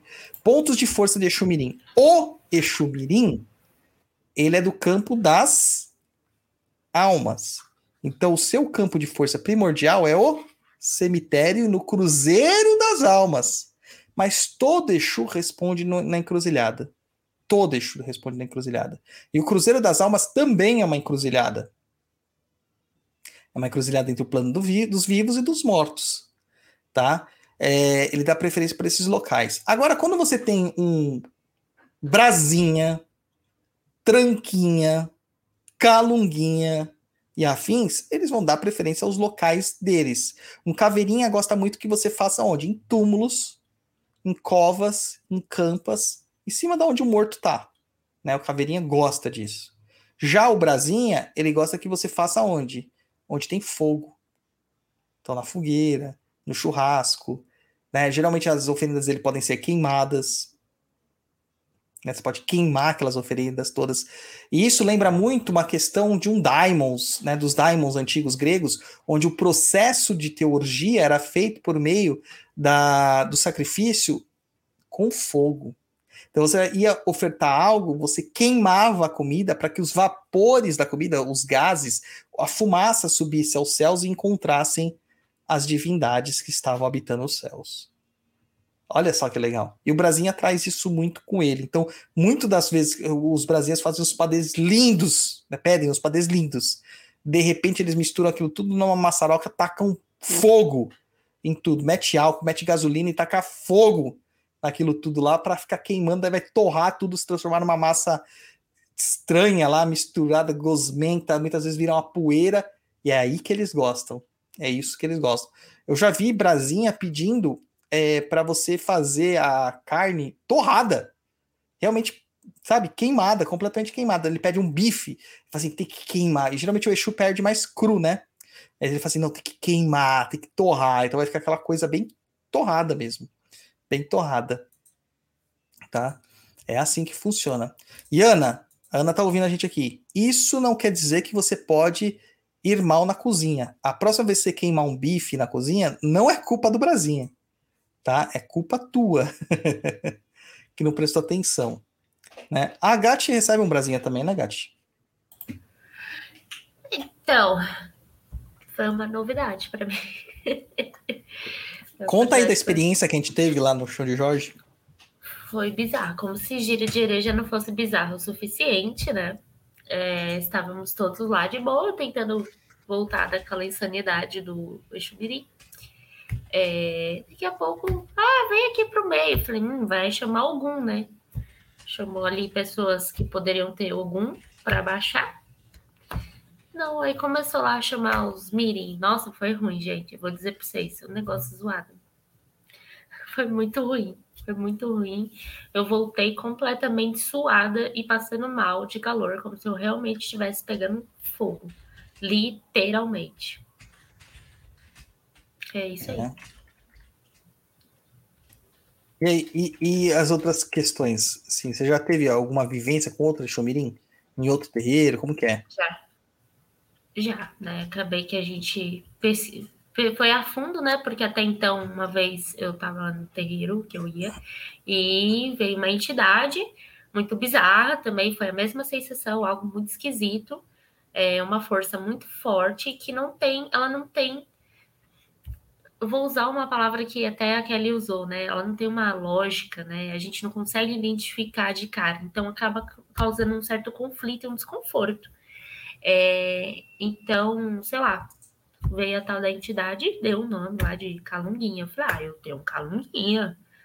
E, mano, aquilo era muito real, porque as coisas que eu senti foram bizarras, né? E, e enfim, e falaram que, é que eu não lembro, mas falaram que eu parecia um boneco da. Não, boneco não, parecia aquela mina do exorcista virando de ponta cabeça, assim, fazendo as coisas. Ele provavelmente fez alguma coisa com a minha mão, porque ela estava machucada. Mas, enfim, bicho estranho, entendeu? É, é uma força. O, o René coloca aqui, uma força caótica é uma força extremamente caótica. Muito caótica. É, é, a essência natural da, do ah. caos. E aí os magos do caos, eles ficam falando que eles são muito caóticos, etc tal. Cara, eles nunca conheceram o Exu Mirim, cara, de verdade. Nunca conheceram. É, aliás, existem muitas coisas que todo mundo fala da macumba, mas que não conhece, tá? Porque quem conhece de verdade macumba é quem vive macumba, não é quem usa da macumba, tá? Porque é, a, comuni a comunicação com os espíritos, ela se dá todo o momento, em todos os campos da sua vida. Então, às vezes, a gente tá tomando banho, vem aquela entidade falar com você. Você tá ali, né? Você fala, pô, banho, gente. Você tá lá sentado no troninho, brincando de rei, e vem a entidade falar com você. Cara, o Tiriri adora me pegar nessas horas desprevenidos, né? E aí eu falo assim, caramba, Tiriri, bem nessa hora eu falo assim, mano, quantas vezes eu já te vi assim? Para, pra mim você é um saco de merda. né? Eles falam desse jeito, né? Bem clássico. Bem, Nossa, eles são muito pesado, classudos, Tiriri. né? Eles são muito classudos, né? É, porque muitas para eles não faz diferença o que a gente está fazendo. O que importa é que nossa mente está livre para eles se comunicarem né? Para eles se comunicarem. É isso que importa. Por que, que acontece isso dirigindo? Por que, que acontece isso no momento que você tá assim, sem fazer nada, lavando jogando videogame, louça. lavando louça, etc e tal? Acontece. E quando você tá com a cabeça vazia. Exatamente. Eu, Ó, vamos per... agora esses momentos. Vamos para as perguntas aqui da pauta. Depois eu, eu vou passar uma, uma receitinha de chumirim para vocês no Centro que lá vem Macumba. Então, é... bora para a primeira pergunta, então. A Lupoponê. Me surgiu uma dúvida. Existe herê de esquerda? Pergunto porque quando as pessoas escrevem chumirim, parece estar descrevendo um herê de esquerda. É o que a gente falou o programa inteiro. São herês de esquerda. É, são herês de esquerda. Eu vi uma garrafa abrindo, hein? Tá ouvindo muito. Eu ouvi uma garrafa abrindo, juro pra vocês, mas aquelas tipo, bum, sabe que rolha assim? Du. Ah, então é só você. Mas, a- mas onde você ouviu isso? Porque eu não ouvi nada. Ah, Acabei de ouvir. Vai, próxima pergunta. Vai ver é o tiriri aí na sua orelha aí, fazendo esse barulho aí. É, A Jéssica, quais os malefícios de cultuar Exu Mirim como um Exu criança? Então, a partir do momento que eles não são crianças, é, você está dando uma infantilidade para eles, presumindo que crianças são inocentes. Eles são tudo menos inocentes. Então você acha que eles vão fazer tudo na inocência. Cara, não vão. Ó, o pessoal também ouviu, ó. Ouvi também, ouvi também, ó. Também. Também ouvi um barulho assim. Oxe, gente, vamos tratar. Deve ser o mouse aqui. Sei lá, cara. Fez, fez um barulho. Bu. Então, ó. Se você Luiz trata o Exu Mirim como. Se você trata o Exu Mirim como uma criança, ele vai te tratar como um retardado. Tá? Ele vai abusar de você. Ele vai montar nas suas costas. É onde você vai ficar perturbado, ouvindo vozes, sentindo presenças, toda hora perdido. Ele vai aprontar várias, vai desligar a televisão, vai queimar a televisão né? Vai dar panes mecânicas, panes elétricas, várias questões assim, várias questões, tá? Então tem que tomar cuidado. E aquele que desligava o carro do Paulo, o que que era, hein? Ah, aquilo lá era algum egum que tava preso no carro, cara. Algum espírito de morto que tava preso ao carro. Certeza. Certeza. E então não, não tratem Exu Mirim como criança. Tratem o, o Mirim como Mirim. Ah, e uma outra coisa, gente. Nem todo mundo tem Mirim, tá? Não é uma tríade. Exu, Pombogira, Exu Mirim. Não existe isso. Tá? Não existe. Nós, é, aqui falando como na Kimbanda, na Kimbanda Nagô, você tem uma questão de que você tem os seus espíritos de banda, tem os seus tutelares, que são os três, e mais os seus espíritos de banda, que variam de 7 a 9. Só que esses espíritos têm vários outros espíritos à disposição deles. Na Umbanda, nós também presumimos que nós temos o, o, o Exu de frente e o Exu de função. Tá? Exu de função. Que também são. Mas esses Exus tem vários Exus que trabalham para eles. Lá na nossa casa, de repente, um monte de Exu começou a chegar. E nem que sempre eles incorporam, mas eles se mostram, eles se deixam presentes, eles se eles apresentam as credenciais, sabe? Faz cara a crachá com você. Então, assim, não achando assim, ah, eu já sei meu Exu, já sei meu, minha pombogira, agora eu quero saber meu Mirim. Não é assim. Tá? Não é assim. Eu mesmo, eu senti a irradiação de Mirim, do Mirim, uma vez na vida. O Exu Mirim olhando pra você. Ai, sai fora. Ah, É. Só por isso eu, Eu não quero. Eu senti isso uma vez na vida só e nunca mais senti. Nunca mais senti. Ih. Tá? E não tem nome, nunca se apresentou e etc. Caiu e voltou. Caímos, voltamos. O pessoal tá ouvindo a gente, será? Aparentemente está ao vivo. Deu que a conexão. Aqui a minha conexão está. O Wi-Fi está ruim. Só que detalhe, eu estou no cabo. Sabe que é culpa o- disso? Já... O que que é? Não, não, além de Exu Mirim. Dá vivo. Porque aqui meu, minha fibra ótica é vivo. Não culpe a Vivo, rapaz. A maior companhia de telecomunicações do país. Presente em 17 países no mundo. Multinacional. Tá presente não quer dizer que tá funcionando. Já fiquei com raiva aqui. Oxi, como que não? Tô vendo você, tô falando. Tá bom. É, vamos lá, continuando então. A Tânia Crepaldi, partindo do princípio que ambos são encantados, qual a diferença prática entre Xumirim e Oerê? A diferença prática é que o Herê tem uma, uma certa inocência mesmo, uma presunção de inocência. O Mirim não tem. Ele consegue fazer maldade. Mas por quê? Porque eles replicam o ambiente que eles vivem. Então, se o Exu Mirim ele vive com os Exus e Pombogiras, ele pega toda a malícia deles. Toda a É malícia. tipo um, um, um um jovem aprendiz. Tipo isso. tipo isso. Tipo isso. Tá, eu vou... jovens. Vamos passar um. Não sei que lá vem a macumba? Vamos lá, vai.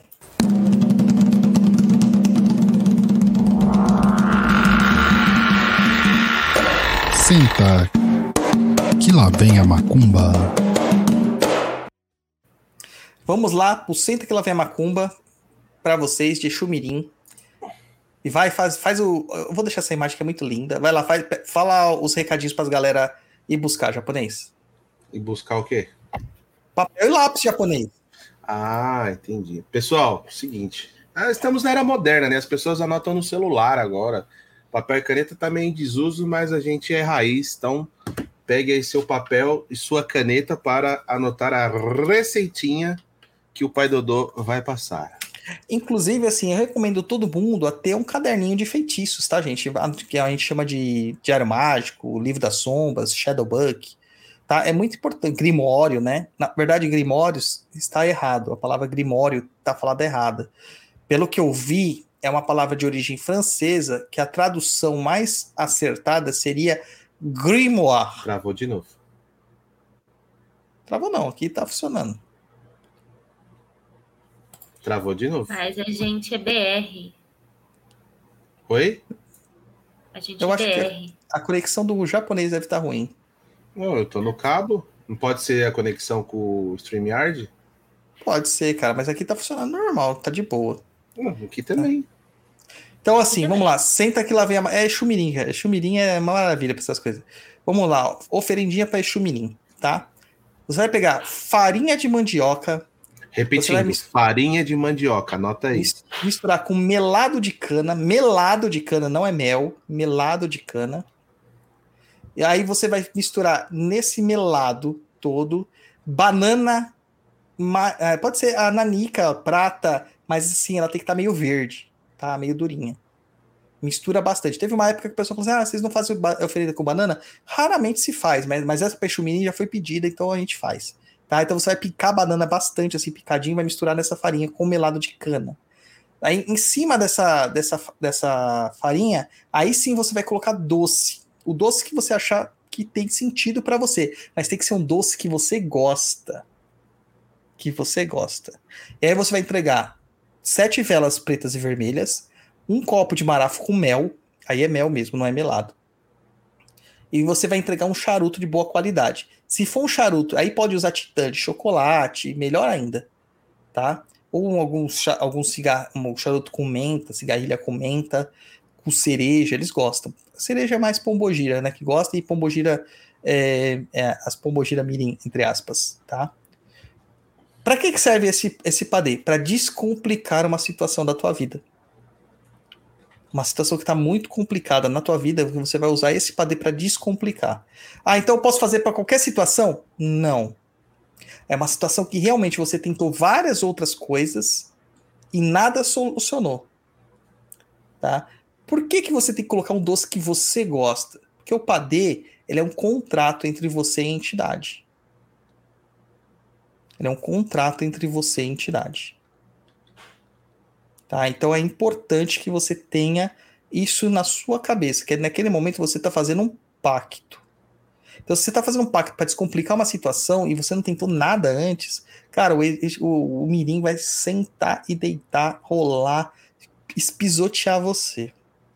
Porque eles não gostam de gente preguiçosa. Nem gente que quer as coisas muito fácil. Tá? Então é isso. Onde que você vai entregar isso aí? No cruzeiro do cemitério. Ah, não posso entregar em casa? Não, isso você não pode entregar em casa. Vai ter que levantar tua bundinha do sofá e ir no cruzeiro do cemitério. Precisa ser à noite? Não precisa. Não precisa. Tá? Pode ser qualquer hora do dia. Mas é um descomplicador. Ele só não funciona para uma questão, questão de saúde. Tá? A questão de saúde, esse padê ele tem baixíssima efetividade. Tá? Baixíssima efetividade. Outra mironga aí. Gostou dessa, Gati?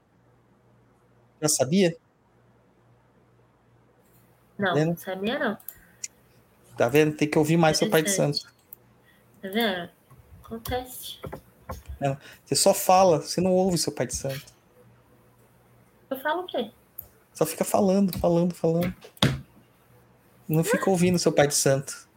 Agora vamos fazer uma outra mironga agora, que também usa banana. Por que o Exumirim gosta tanto de banana? Que é do chucaveiro.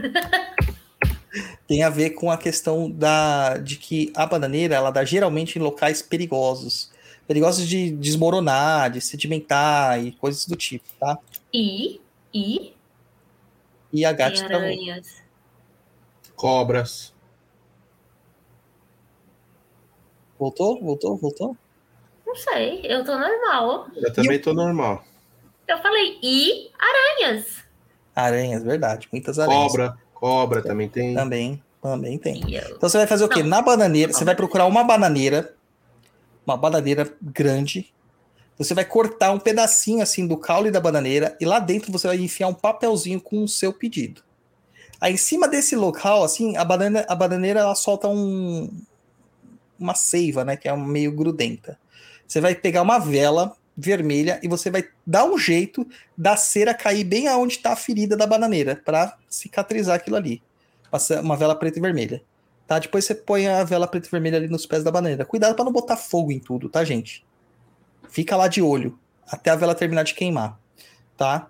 É, se ela não terminar de queimar, passado alguns 25 minutos, assim, no máximo, você pode ir lá e apagar a vela e já era. E tira a vela dali, tá? E pra, por que, que você vai fazer nesse, nesse processo? É quando você precisar de um enraizamento, tá? Quando você precisar que o chumirim te traga enraizamento. Mas um enraizamento rápido, um enraizamento necessário. É quando você precisar que isso aconteça de uma forma mais veloz, tá? Porque as bananas, elas não são geradas a partir de sementes, elas são geradas a partir de cópias delas mesmas, né? Então são, são várias, vários clonezinhos de banana. Então é como se ela crescesse rapidamente, ela amadurecesse rapidamente, tá? Então a mesma coisa para vocês, tá? Mesma coisa que você vai fazer lá na bananeira. É uma outra questão aí. Claro que hoje em dia em São Paulo, por exemplo, onde a gente mora, é muito difícil você encontrar uma bananeira na rua, né? Você vai ter que se deslocar até algum lugar. Tem que se deslocar. E isso é uma questão, uma clássica do Exumirim, cara. Eles não gostam de gente preguiçosa. Tá? Eles não gostam de gente preguiçosa. Certo? Agora vamos voltar para a pauta aqui para as outras perguntas. Tem mais pergunta aí, né? Que eu sei. Sim. Podemos Manda aí. seguir? É, o pessoal tá falando que para eles lá, Douglas, fica normal. É que É, pra pra gente tá aqui, travando. é, é pra gente aqui, no, no sistema que a gente usa aqui, trava, congela, não ouve, não fala nada. Aí para vocês, hum, parece que a- a coisa tá mais transparente, não parece, mas aqui trava. É isso aí. Vamos lá. A pergunta da Rita Pinheiro. Tem uma pergunta. Exumirim, quando não vem na gira, parece mesmo um herê? Quando vem na gira, né? Olha, em alguns, algumas vezes parece, mas é muito raro. Eles parecem mais adolescentes. O Eri parece mais criança, né? E o Exumirim, ele parece mais adolescente mesmo.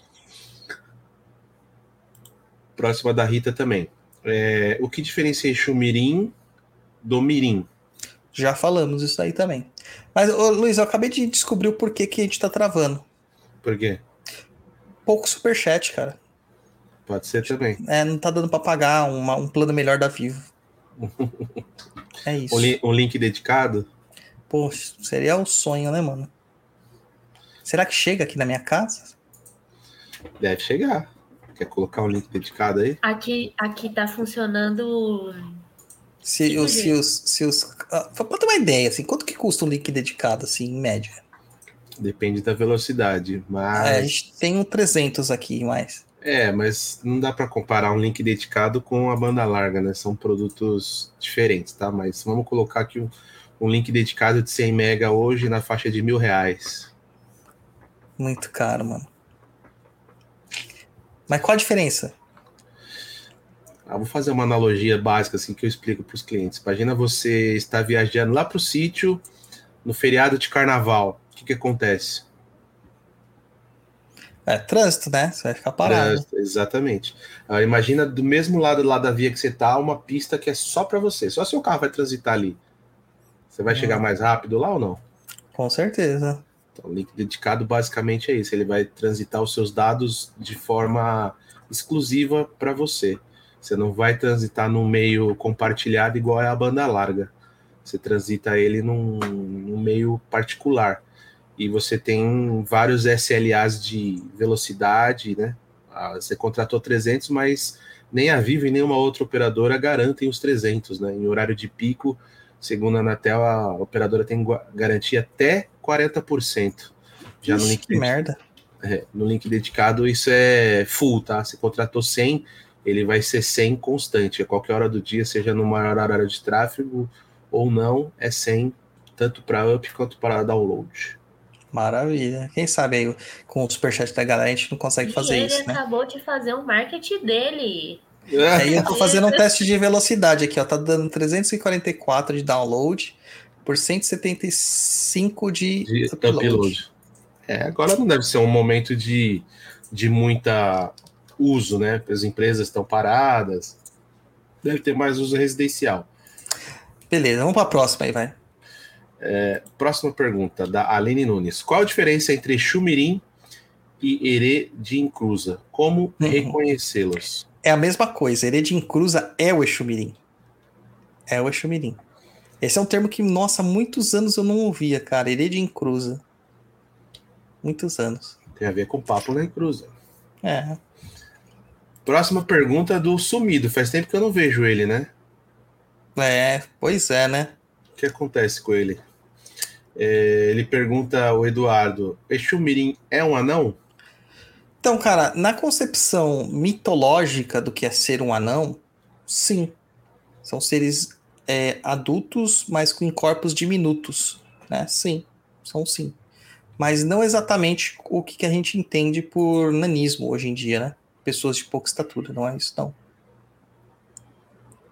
Próxima pergunta da Rita Pinheiro de novo.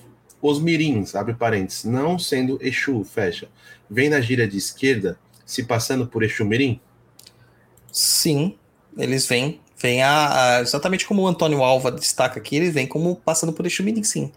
É, mas a gente sabe que são mirins, né? A gente usa esse termo, né? Mirins, mas não é bem isso. É por falta de um termo melhor. Eles se passam sim. Se passam sim. E nas gírias de Erês também. Tá? O, o Kleber Zank e o Curumim, a linha das crianças das matas, como vocês veem? Os curumins são espíritos encantados naturais indígenas. Seriam herês indígenas. É isso, cara. Não é espírito de um índiozinho, não é o papacapim. Entendeu? Não é. Tá? É a mesma coisa, a mesma é, lógica se mantém aqui. Ó, o Dani falando aqui, cheguei. Cara, faz. Você tá atrasado ó, há muito tempo, cara. E ó, a gente tá sem som, japonês. E aqui a Tá gente mais aqui no- atrasado que eu. Eu vou falar um negócio aqui que nos favoritos, que número que tá aqui escrito no favorito japonês? Onde? 13. É, muito bem. Vai, can... vai é, mas no começo tava 22, cara. Tá bom, japonês. Vai, continua aí. Eu vou te mutar. Rodrigues. E pai Dodô, eu já vi o pessoal fazendo entrega com padê e chocolate para Exumirim. Procede? Pode fazer a entrega para esses encantados? Então, poder pode. Entendeu? Poder pode. É, só que assim, uma questão que a gente tem clássica é de que a gente tem que ter fórmulas e receita de bolos para tudo. Tá? É, quando a gente lançou o Oráculo das Sete Linhas de Umbanda e Kimbanda, uma das nossas propostas é simplesmente trazer justamente isso, que você não tem um padrão a ser seguido, que você tem que ouvir a entidade, o que, que a entidade deseja. Porque, cara, o que tá. Mano, o que tem de terreiro onde que a gente vê padê sendo feito, padê de farinha com água, farinha com, com dendê e só, entendeu? Mano, não tá escrito, sabe? Não tá escrito. Ah, não, vou fazer o padê de Exu. Como que é o padê de Exu? Ah, é farinha com dendê. Cara, não é isso. Farinha com cachaça. Não é isso. Tá? É muito mais complexo. A questão de pratos é muito maior. A questão de gostos é muito maior. Então, é, quando a gente lançou o Oráculo das Sete Linhas de Umbanda e Kimbanda, é justamente para dar um norte para essas pessoas conseguirem saber o que as entidades delas querem, sem passar pelo, pelo problema da insegurança mediúnica. Né? E, e ali você vai encontrar o que o seu Exu quer. Pode ser que chega lá o Exu e fala assim: ah, eu quero um padê de chocolate. Pode acontecer? Pode. Pode acontecer, porque a gente usa chocolate da magia. Tá? É, ou vou falar assim: não, eu quero que põe cacá em pó misturado na, na farinha de mandioca. Pode acontecer também. Lembrando que o Cacá em pó, chocolate, o chocolate, né, propriamente dito, ele é um alimento indígena dos astecas, né? cacauate, né? Que vem do cacau. Vamos para a próxima pergunta do João Augusto de Andrade Neto. Encantaria não seria apenas uma forma de interpretação nativa de fenômenos dos espíritos? À luz do espiritismo kardecista, essa ideia de encantados faz sentido? Eu adoro o jeito que os, que os espíritas escrevem, cara. À luz do espiritismo. Talvez a gente não poderia dizer que o espiritismo, na verdade, não tem luz, ele seria a treva ou a ausência da luz ou a ignorância, muitas vezes no sentido de se colocar como uma luz, como uma salvação, a gente poderia, entendeu? A partir do momento que tudo tem que ser explicado pelo espiritismo no molde espírita, que é totalmente eurocêntrico, você já des desconecta sobre tudo. Sobre tudo. Então, assim, não, não é a luz do espiritismo, porque essas entidades nem nos centros espíritas elas se manifestariam, porque elas não podem. Os espíritas não permitem. Tá? Não permitem. Próxima. Próxima do Hélio Ricardo Car... Cabral Cardoso. Boa noite. É possível alguns espíritos se encantarem e se tornarem chumirim? Saiu no baralho cigano que em algum ritual que fiz há muito tempo atrai um Egum e esse Egum gostaria de ser tratado como Exumirim. Olha, cara, tem um monte de erros conceituais nessa situação aí, Hélio. Um monte, um monte, um monte, um monte, um monte. Vamos lá. Primeiro, é possível um espírito se encantar e se tornar Exumirim? Não. Se ele se encantar, ele vai se tornar outra coisa, porque ele não é um, entre aspas, adolescente encantado. Tá. Não. Ele já tem a vivência dele humana, isso vai fazer diferença na vida dele. Tá? Agora, se você for assim, saiu no baralho cigano, que em algum ritual que fiz há muito tempo atraiu um Egum e esse Egum gostaria de ser tratado com Exumim. Cara, eu adoraria ver essa jogada no baralho cigano e a interpretação que essa pessoa fez de você. Porque o baralho cigano não vê isso. Ele não é para isso. O baralho, baralho cigano, cigano é não sabe sim, nem não. o que é. O baralho cigano não sabe nem o que é Egum. Baralho cigano não sabe nem o que, que é encosto, Exumirim. Eu adoro esses oraculistas que se utilizam de técnicas é, remendadas para isso. Adoro, adoro. Cara, sai dessa. O tarô é ótimo, o baralho cigano é ótimo, mas para as propostas que eles foram feitos. O tarô é mais filosófico, o baralho cigano é mais direto e fofoqueiro, tá? ele é uma versão, vamos dizer assim, mais direta das, dos fatos filosóficos que o tarot representa. Mas ele não é uma ferramenta de, de saúde, de cura espiritual. Não é. Então, um baralho cigano, ele vai precisar de muito remendo, muito ajuste, muita é, adaptação para conseguir ver se há necessidade de, de, ter um trabalho, se tem alguma demanda, se tem alguma entrega, etc, etc e tal. O que isso já acontece naqueles baralhos do seu Zé, baralho da Maria Padilha, baralho da Maria Mulampo, né? baralho da navalha, tem esses baralhos é, é, meio que alterados, né, modificados para isso. Então você vai ter lá uma carta que no baralho cigano representa uma coisa e para eles lá é feitiço. Colocar o termo feitiço. Então você sabe que se cair aquela carta, carta quer dizer que você está enfeitiçado. Mas pô, não pode ser um feitiço do bem? Não tem uma tradução muito exata do feitiço para isso.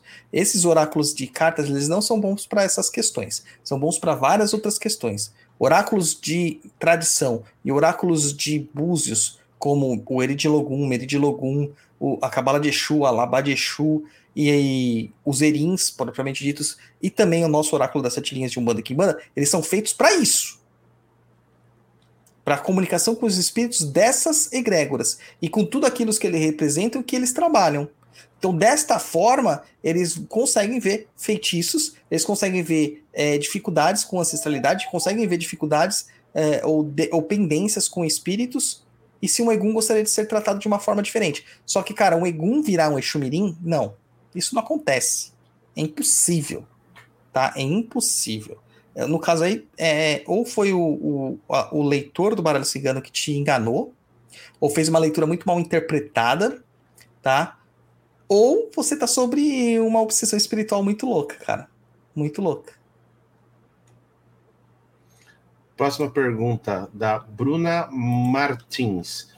Eu fico imaginando, Se os Exus já agem na amoralidade, imagina um encantado que nunca teve uma vida humana.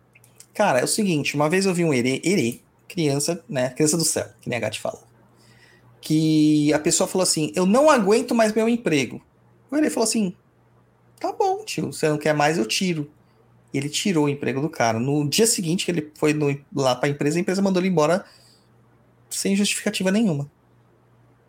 Já vi ele conversando com o consulente, o consulente reclamar do casamento, o casamento acabar em questão de semanas. Entendeu? Então, assim, isso é muito louco. Por isso que a gente nunca pode prometer para um herê aquilo que a gente não, não pode cumprir.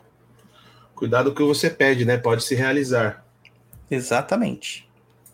Exatamente. Próxima pergunta do Rodrigues. Se os mirins são encantados do elemento fogo, a pessoa incorpora um herê na gíria de direita, um herê de elemento terra, por exemplo, e um do fogo na gíria de esquerdas, ela trabalha com dois encantados? Sim. Trabalha com dois encantados. Isso aí. Jéssica Ramos. Douglas, uma entidade escolhe fazer mal ao Léo ou por alguma brecha do médium? Tem continuação aqui, ó. Ah, certo. Tipo, ele não vai com a sua cara e atrás da sua vida? Olha, raramente uma entidade vai olhar para você e vai falar assim: "Ah, não fica a tua cara" e vai querer causar na tua vida. Raramente, tá? Mas às vezes a entidade ela sente-se no direito de alguma coisa. Ela se sente no direito de alguma coisa e ela causa. Ela detona sua, as suas situações aí. É, não é ao Léo. Tem uma justificativa sobre tudo isso. Mas, por exemplo, um Exu tá passando por você assim e assim, ah, não fui com a tua cara, vou ferrar tua vida. Não, isso não acontece. Tá? Sempre vai ter alguma, alguma, algum desdobramento nisso daí. Tá? Sempre vai ter um desdobramento. Lana Campos, Douglas, o chocolate tem fundamento barra função e uma oferenda?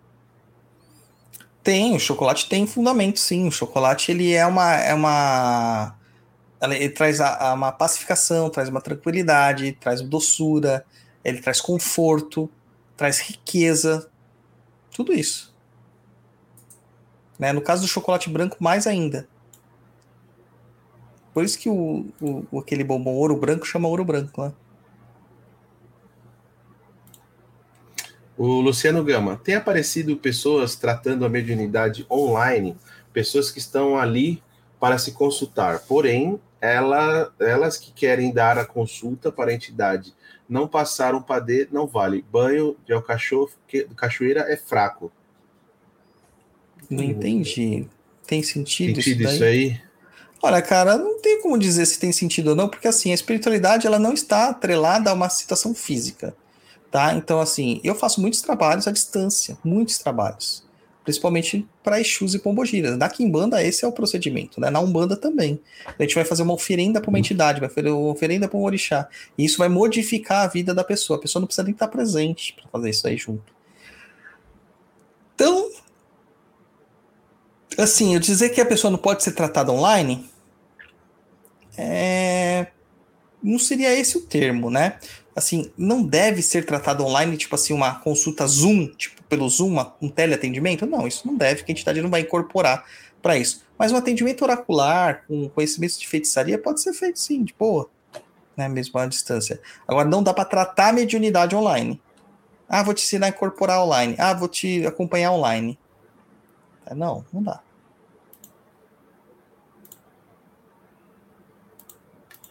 Próxima do Fabiano Fernandes.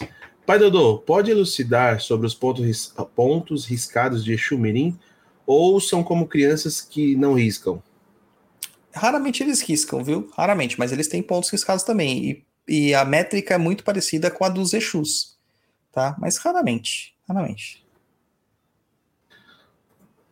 Próxima do Hélio Ricardo, ah, novamente. Não desmarca essa ainda não. É, ele colocou aqui, ó, consulente querer dar consulta para entidade, acha que sabe tudo. Cara, consulente querer dar consulta para entidade é o que mais tem dentro do terreiro. A pessoa chega lá com todas as respostas na ponta da língua. Mas isso demonstra que ela está precisando de muita ajuda, né? Isso só demonstra que ela está precisando de ajuda. A gente que não tem que ficar vaidoso. a- E as entidades nem ligam, porque elas sabem que a pessoa tá ali doente, precisando de ajuda.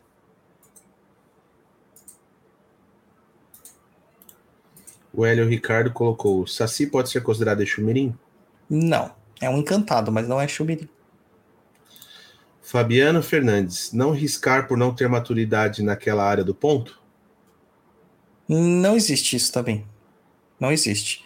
Quando um guia ele, ele simplesmente oculta a parte do ponto, é porque o próprio médium não está preparado para aquilo. Próximo, o Dani Nascimento. Para um amigo meu, se você vai fazer trabalho no cemitério e o carro não pega em frente ao cruzeiro, é demanda?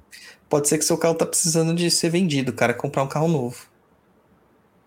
É, mas aí a demanda passa para outro, então, para quem comprar o carro novo, é isso? É, né? A gente, a gente transfere a demanda.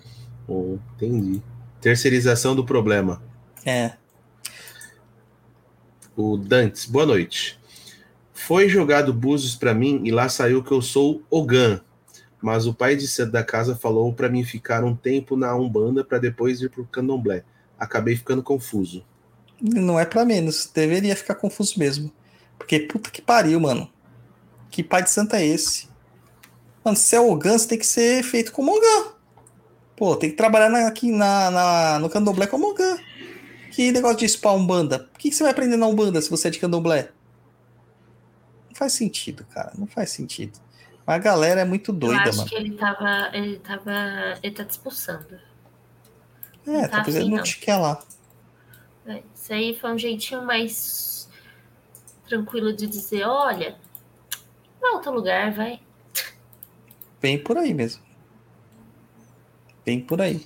Acabou as perguntas, pai Dodô. Bom, cara, que bom, que bom, que bom. Né, deu um programa até que curto hoje e tal, mas ótimo, tá muito bom. A gente tá num dia diferente também, e é isso aí, né? É isso aí. Gatibi, considerações finais, manda seus recadinhos aí. Bom, gente, é isso. É, é um assunto muito complexo para mim. Nem eu entendo nada disso. É, Mas é isso, gente. Queria agradecer a oportunidade. Entrei aqui no Improvision. Não estava muito combinado, né? Mas a gente aqui se vira. E queria agradecer por ter participado. Também queria aproveitar aqui, ó, de, de falar que o Macro Box deixou de ser um clube de assinatura, mas a gente vai trazer aí um, umas propostas diferentes, então fique por dentro, siga a gente aí no Instagram, que é o arroba Macumbox Underline, fique lá dentro do site e veja as coisas que estão aparecendo por lá. É isso. Obrigado. Um beijo pra vocês. Muito bom. E japonês, suas considerações finais. Sem política, japonês, por favor, mano. E Política. sem, e sem numerologia também, por favor. Pessoal, obrigado aí, todo mundo que acompanha a gente. Desculpa aí meu atraso, minha, meu esquecimento. São tantas coisas, tantas correrias. Acabei esquecendo que o Douglas tinha pedido para mudar o dia. Enfim, mas cheguei um pouquinho atrasado, mas estou aí. Obrigado para todo mundo aí que mandou superchat. Obrigado aos apoiadores aí que apoiam a gente lá no Catarse. Se você não apoia, corre lá e apoia a gente, mantém esse programa aqui no ar. E é isso. Para você que vai ouvir uma próxima oportunidade, obrigado também. E até o próximo Papo na Cruz, até o próximo Tá Perdido. Manda sua dúvida lá pro Tá Perdido. Contato arroba perdido.cl. Manda sua dúvida lá para a gente responder no outro programa também. É, basicamente é isso. É isso. Olha, última pergunta aqui, porque eu não, vou, não posso deixar o cara assim. Mas o terreiro que foi jogado Búzios era de Umbanda. KKKKK. Dantes, a gente fez um programa antes desse, Papo na Encruza 134, Oráculo das Sete Linhas de Umbanda e Kimbanda, que é um oráculo que foi desenvolvido por mim e pelo Tata Kamushin Zila, focando na Umbanda. Um terreiro que jogou búzios pra você, ele jogou um búzio que não faz parte da Umbanda, porque no oráculo não vai aparecer ca- categoria de Ogã no candomblé. Ou seja, meu caro, quem leu pra você, leu muito mal. Muito mal. E te deixou confuso. Te deixou perdido. Esse é o grande problema das pessoas que acham que qualquer coisa responde qualquer coisa. E não é assim. Tá? Por isso que nós desenvolvemos esse oráculo. Para ajudar a quem é um bandista, que carecia de um oráculo. Então não tem essa aqui agora, Pai de Santo vai jogar Meridi logo. Não, ele vai jogar o oráculo da Umbanda. Tem um oráculo para Umbanda, focado e pensado para Umbanda. Tá? Então o curso está lá à disposição para quem quiser fazer, perdidoead.com. Mas eu prefiro que vocês entrem pelo link www.oraculodeumbanda.com.br. Tá? oraculodeumbanda.com.br. É isso aí, meu povo.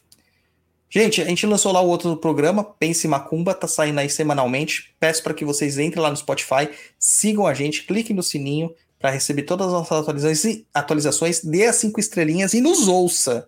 É importante que vocês nos ouçam, tá? São episódios curtinhos, rapidinhos, para que vocês estejam inteirados da espiritualidade como um todo. É isso aí, o Papo na Cruza teve que ter um diazinho antecipado, porque amanhã a gente tem que ir para o interior, porque a gente tem obrigação do terreiro, trabalhos de matas, então não daria para fazer. Para não deixar os nossos ouvintes aqui na mão, nós trouxemos o, o programa para um dia antes, tá bom? Muito obrigado a todos vocês e saravá e até a próxima. Tchau, tchau.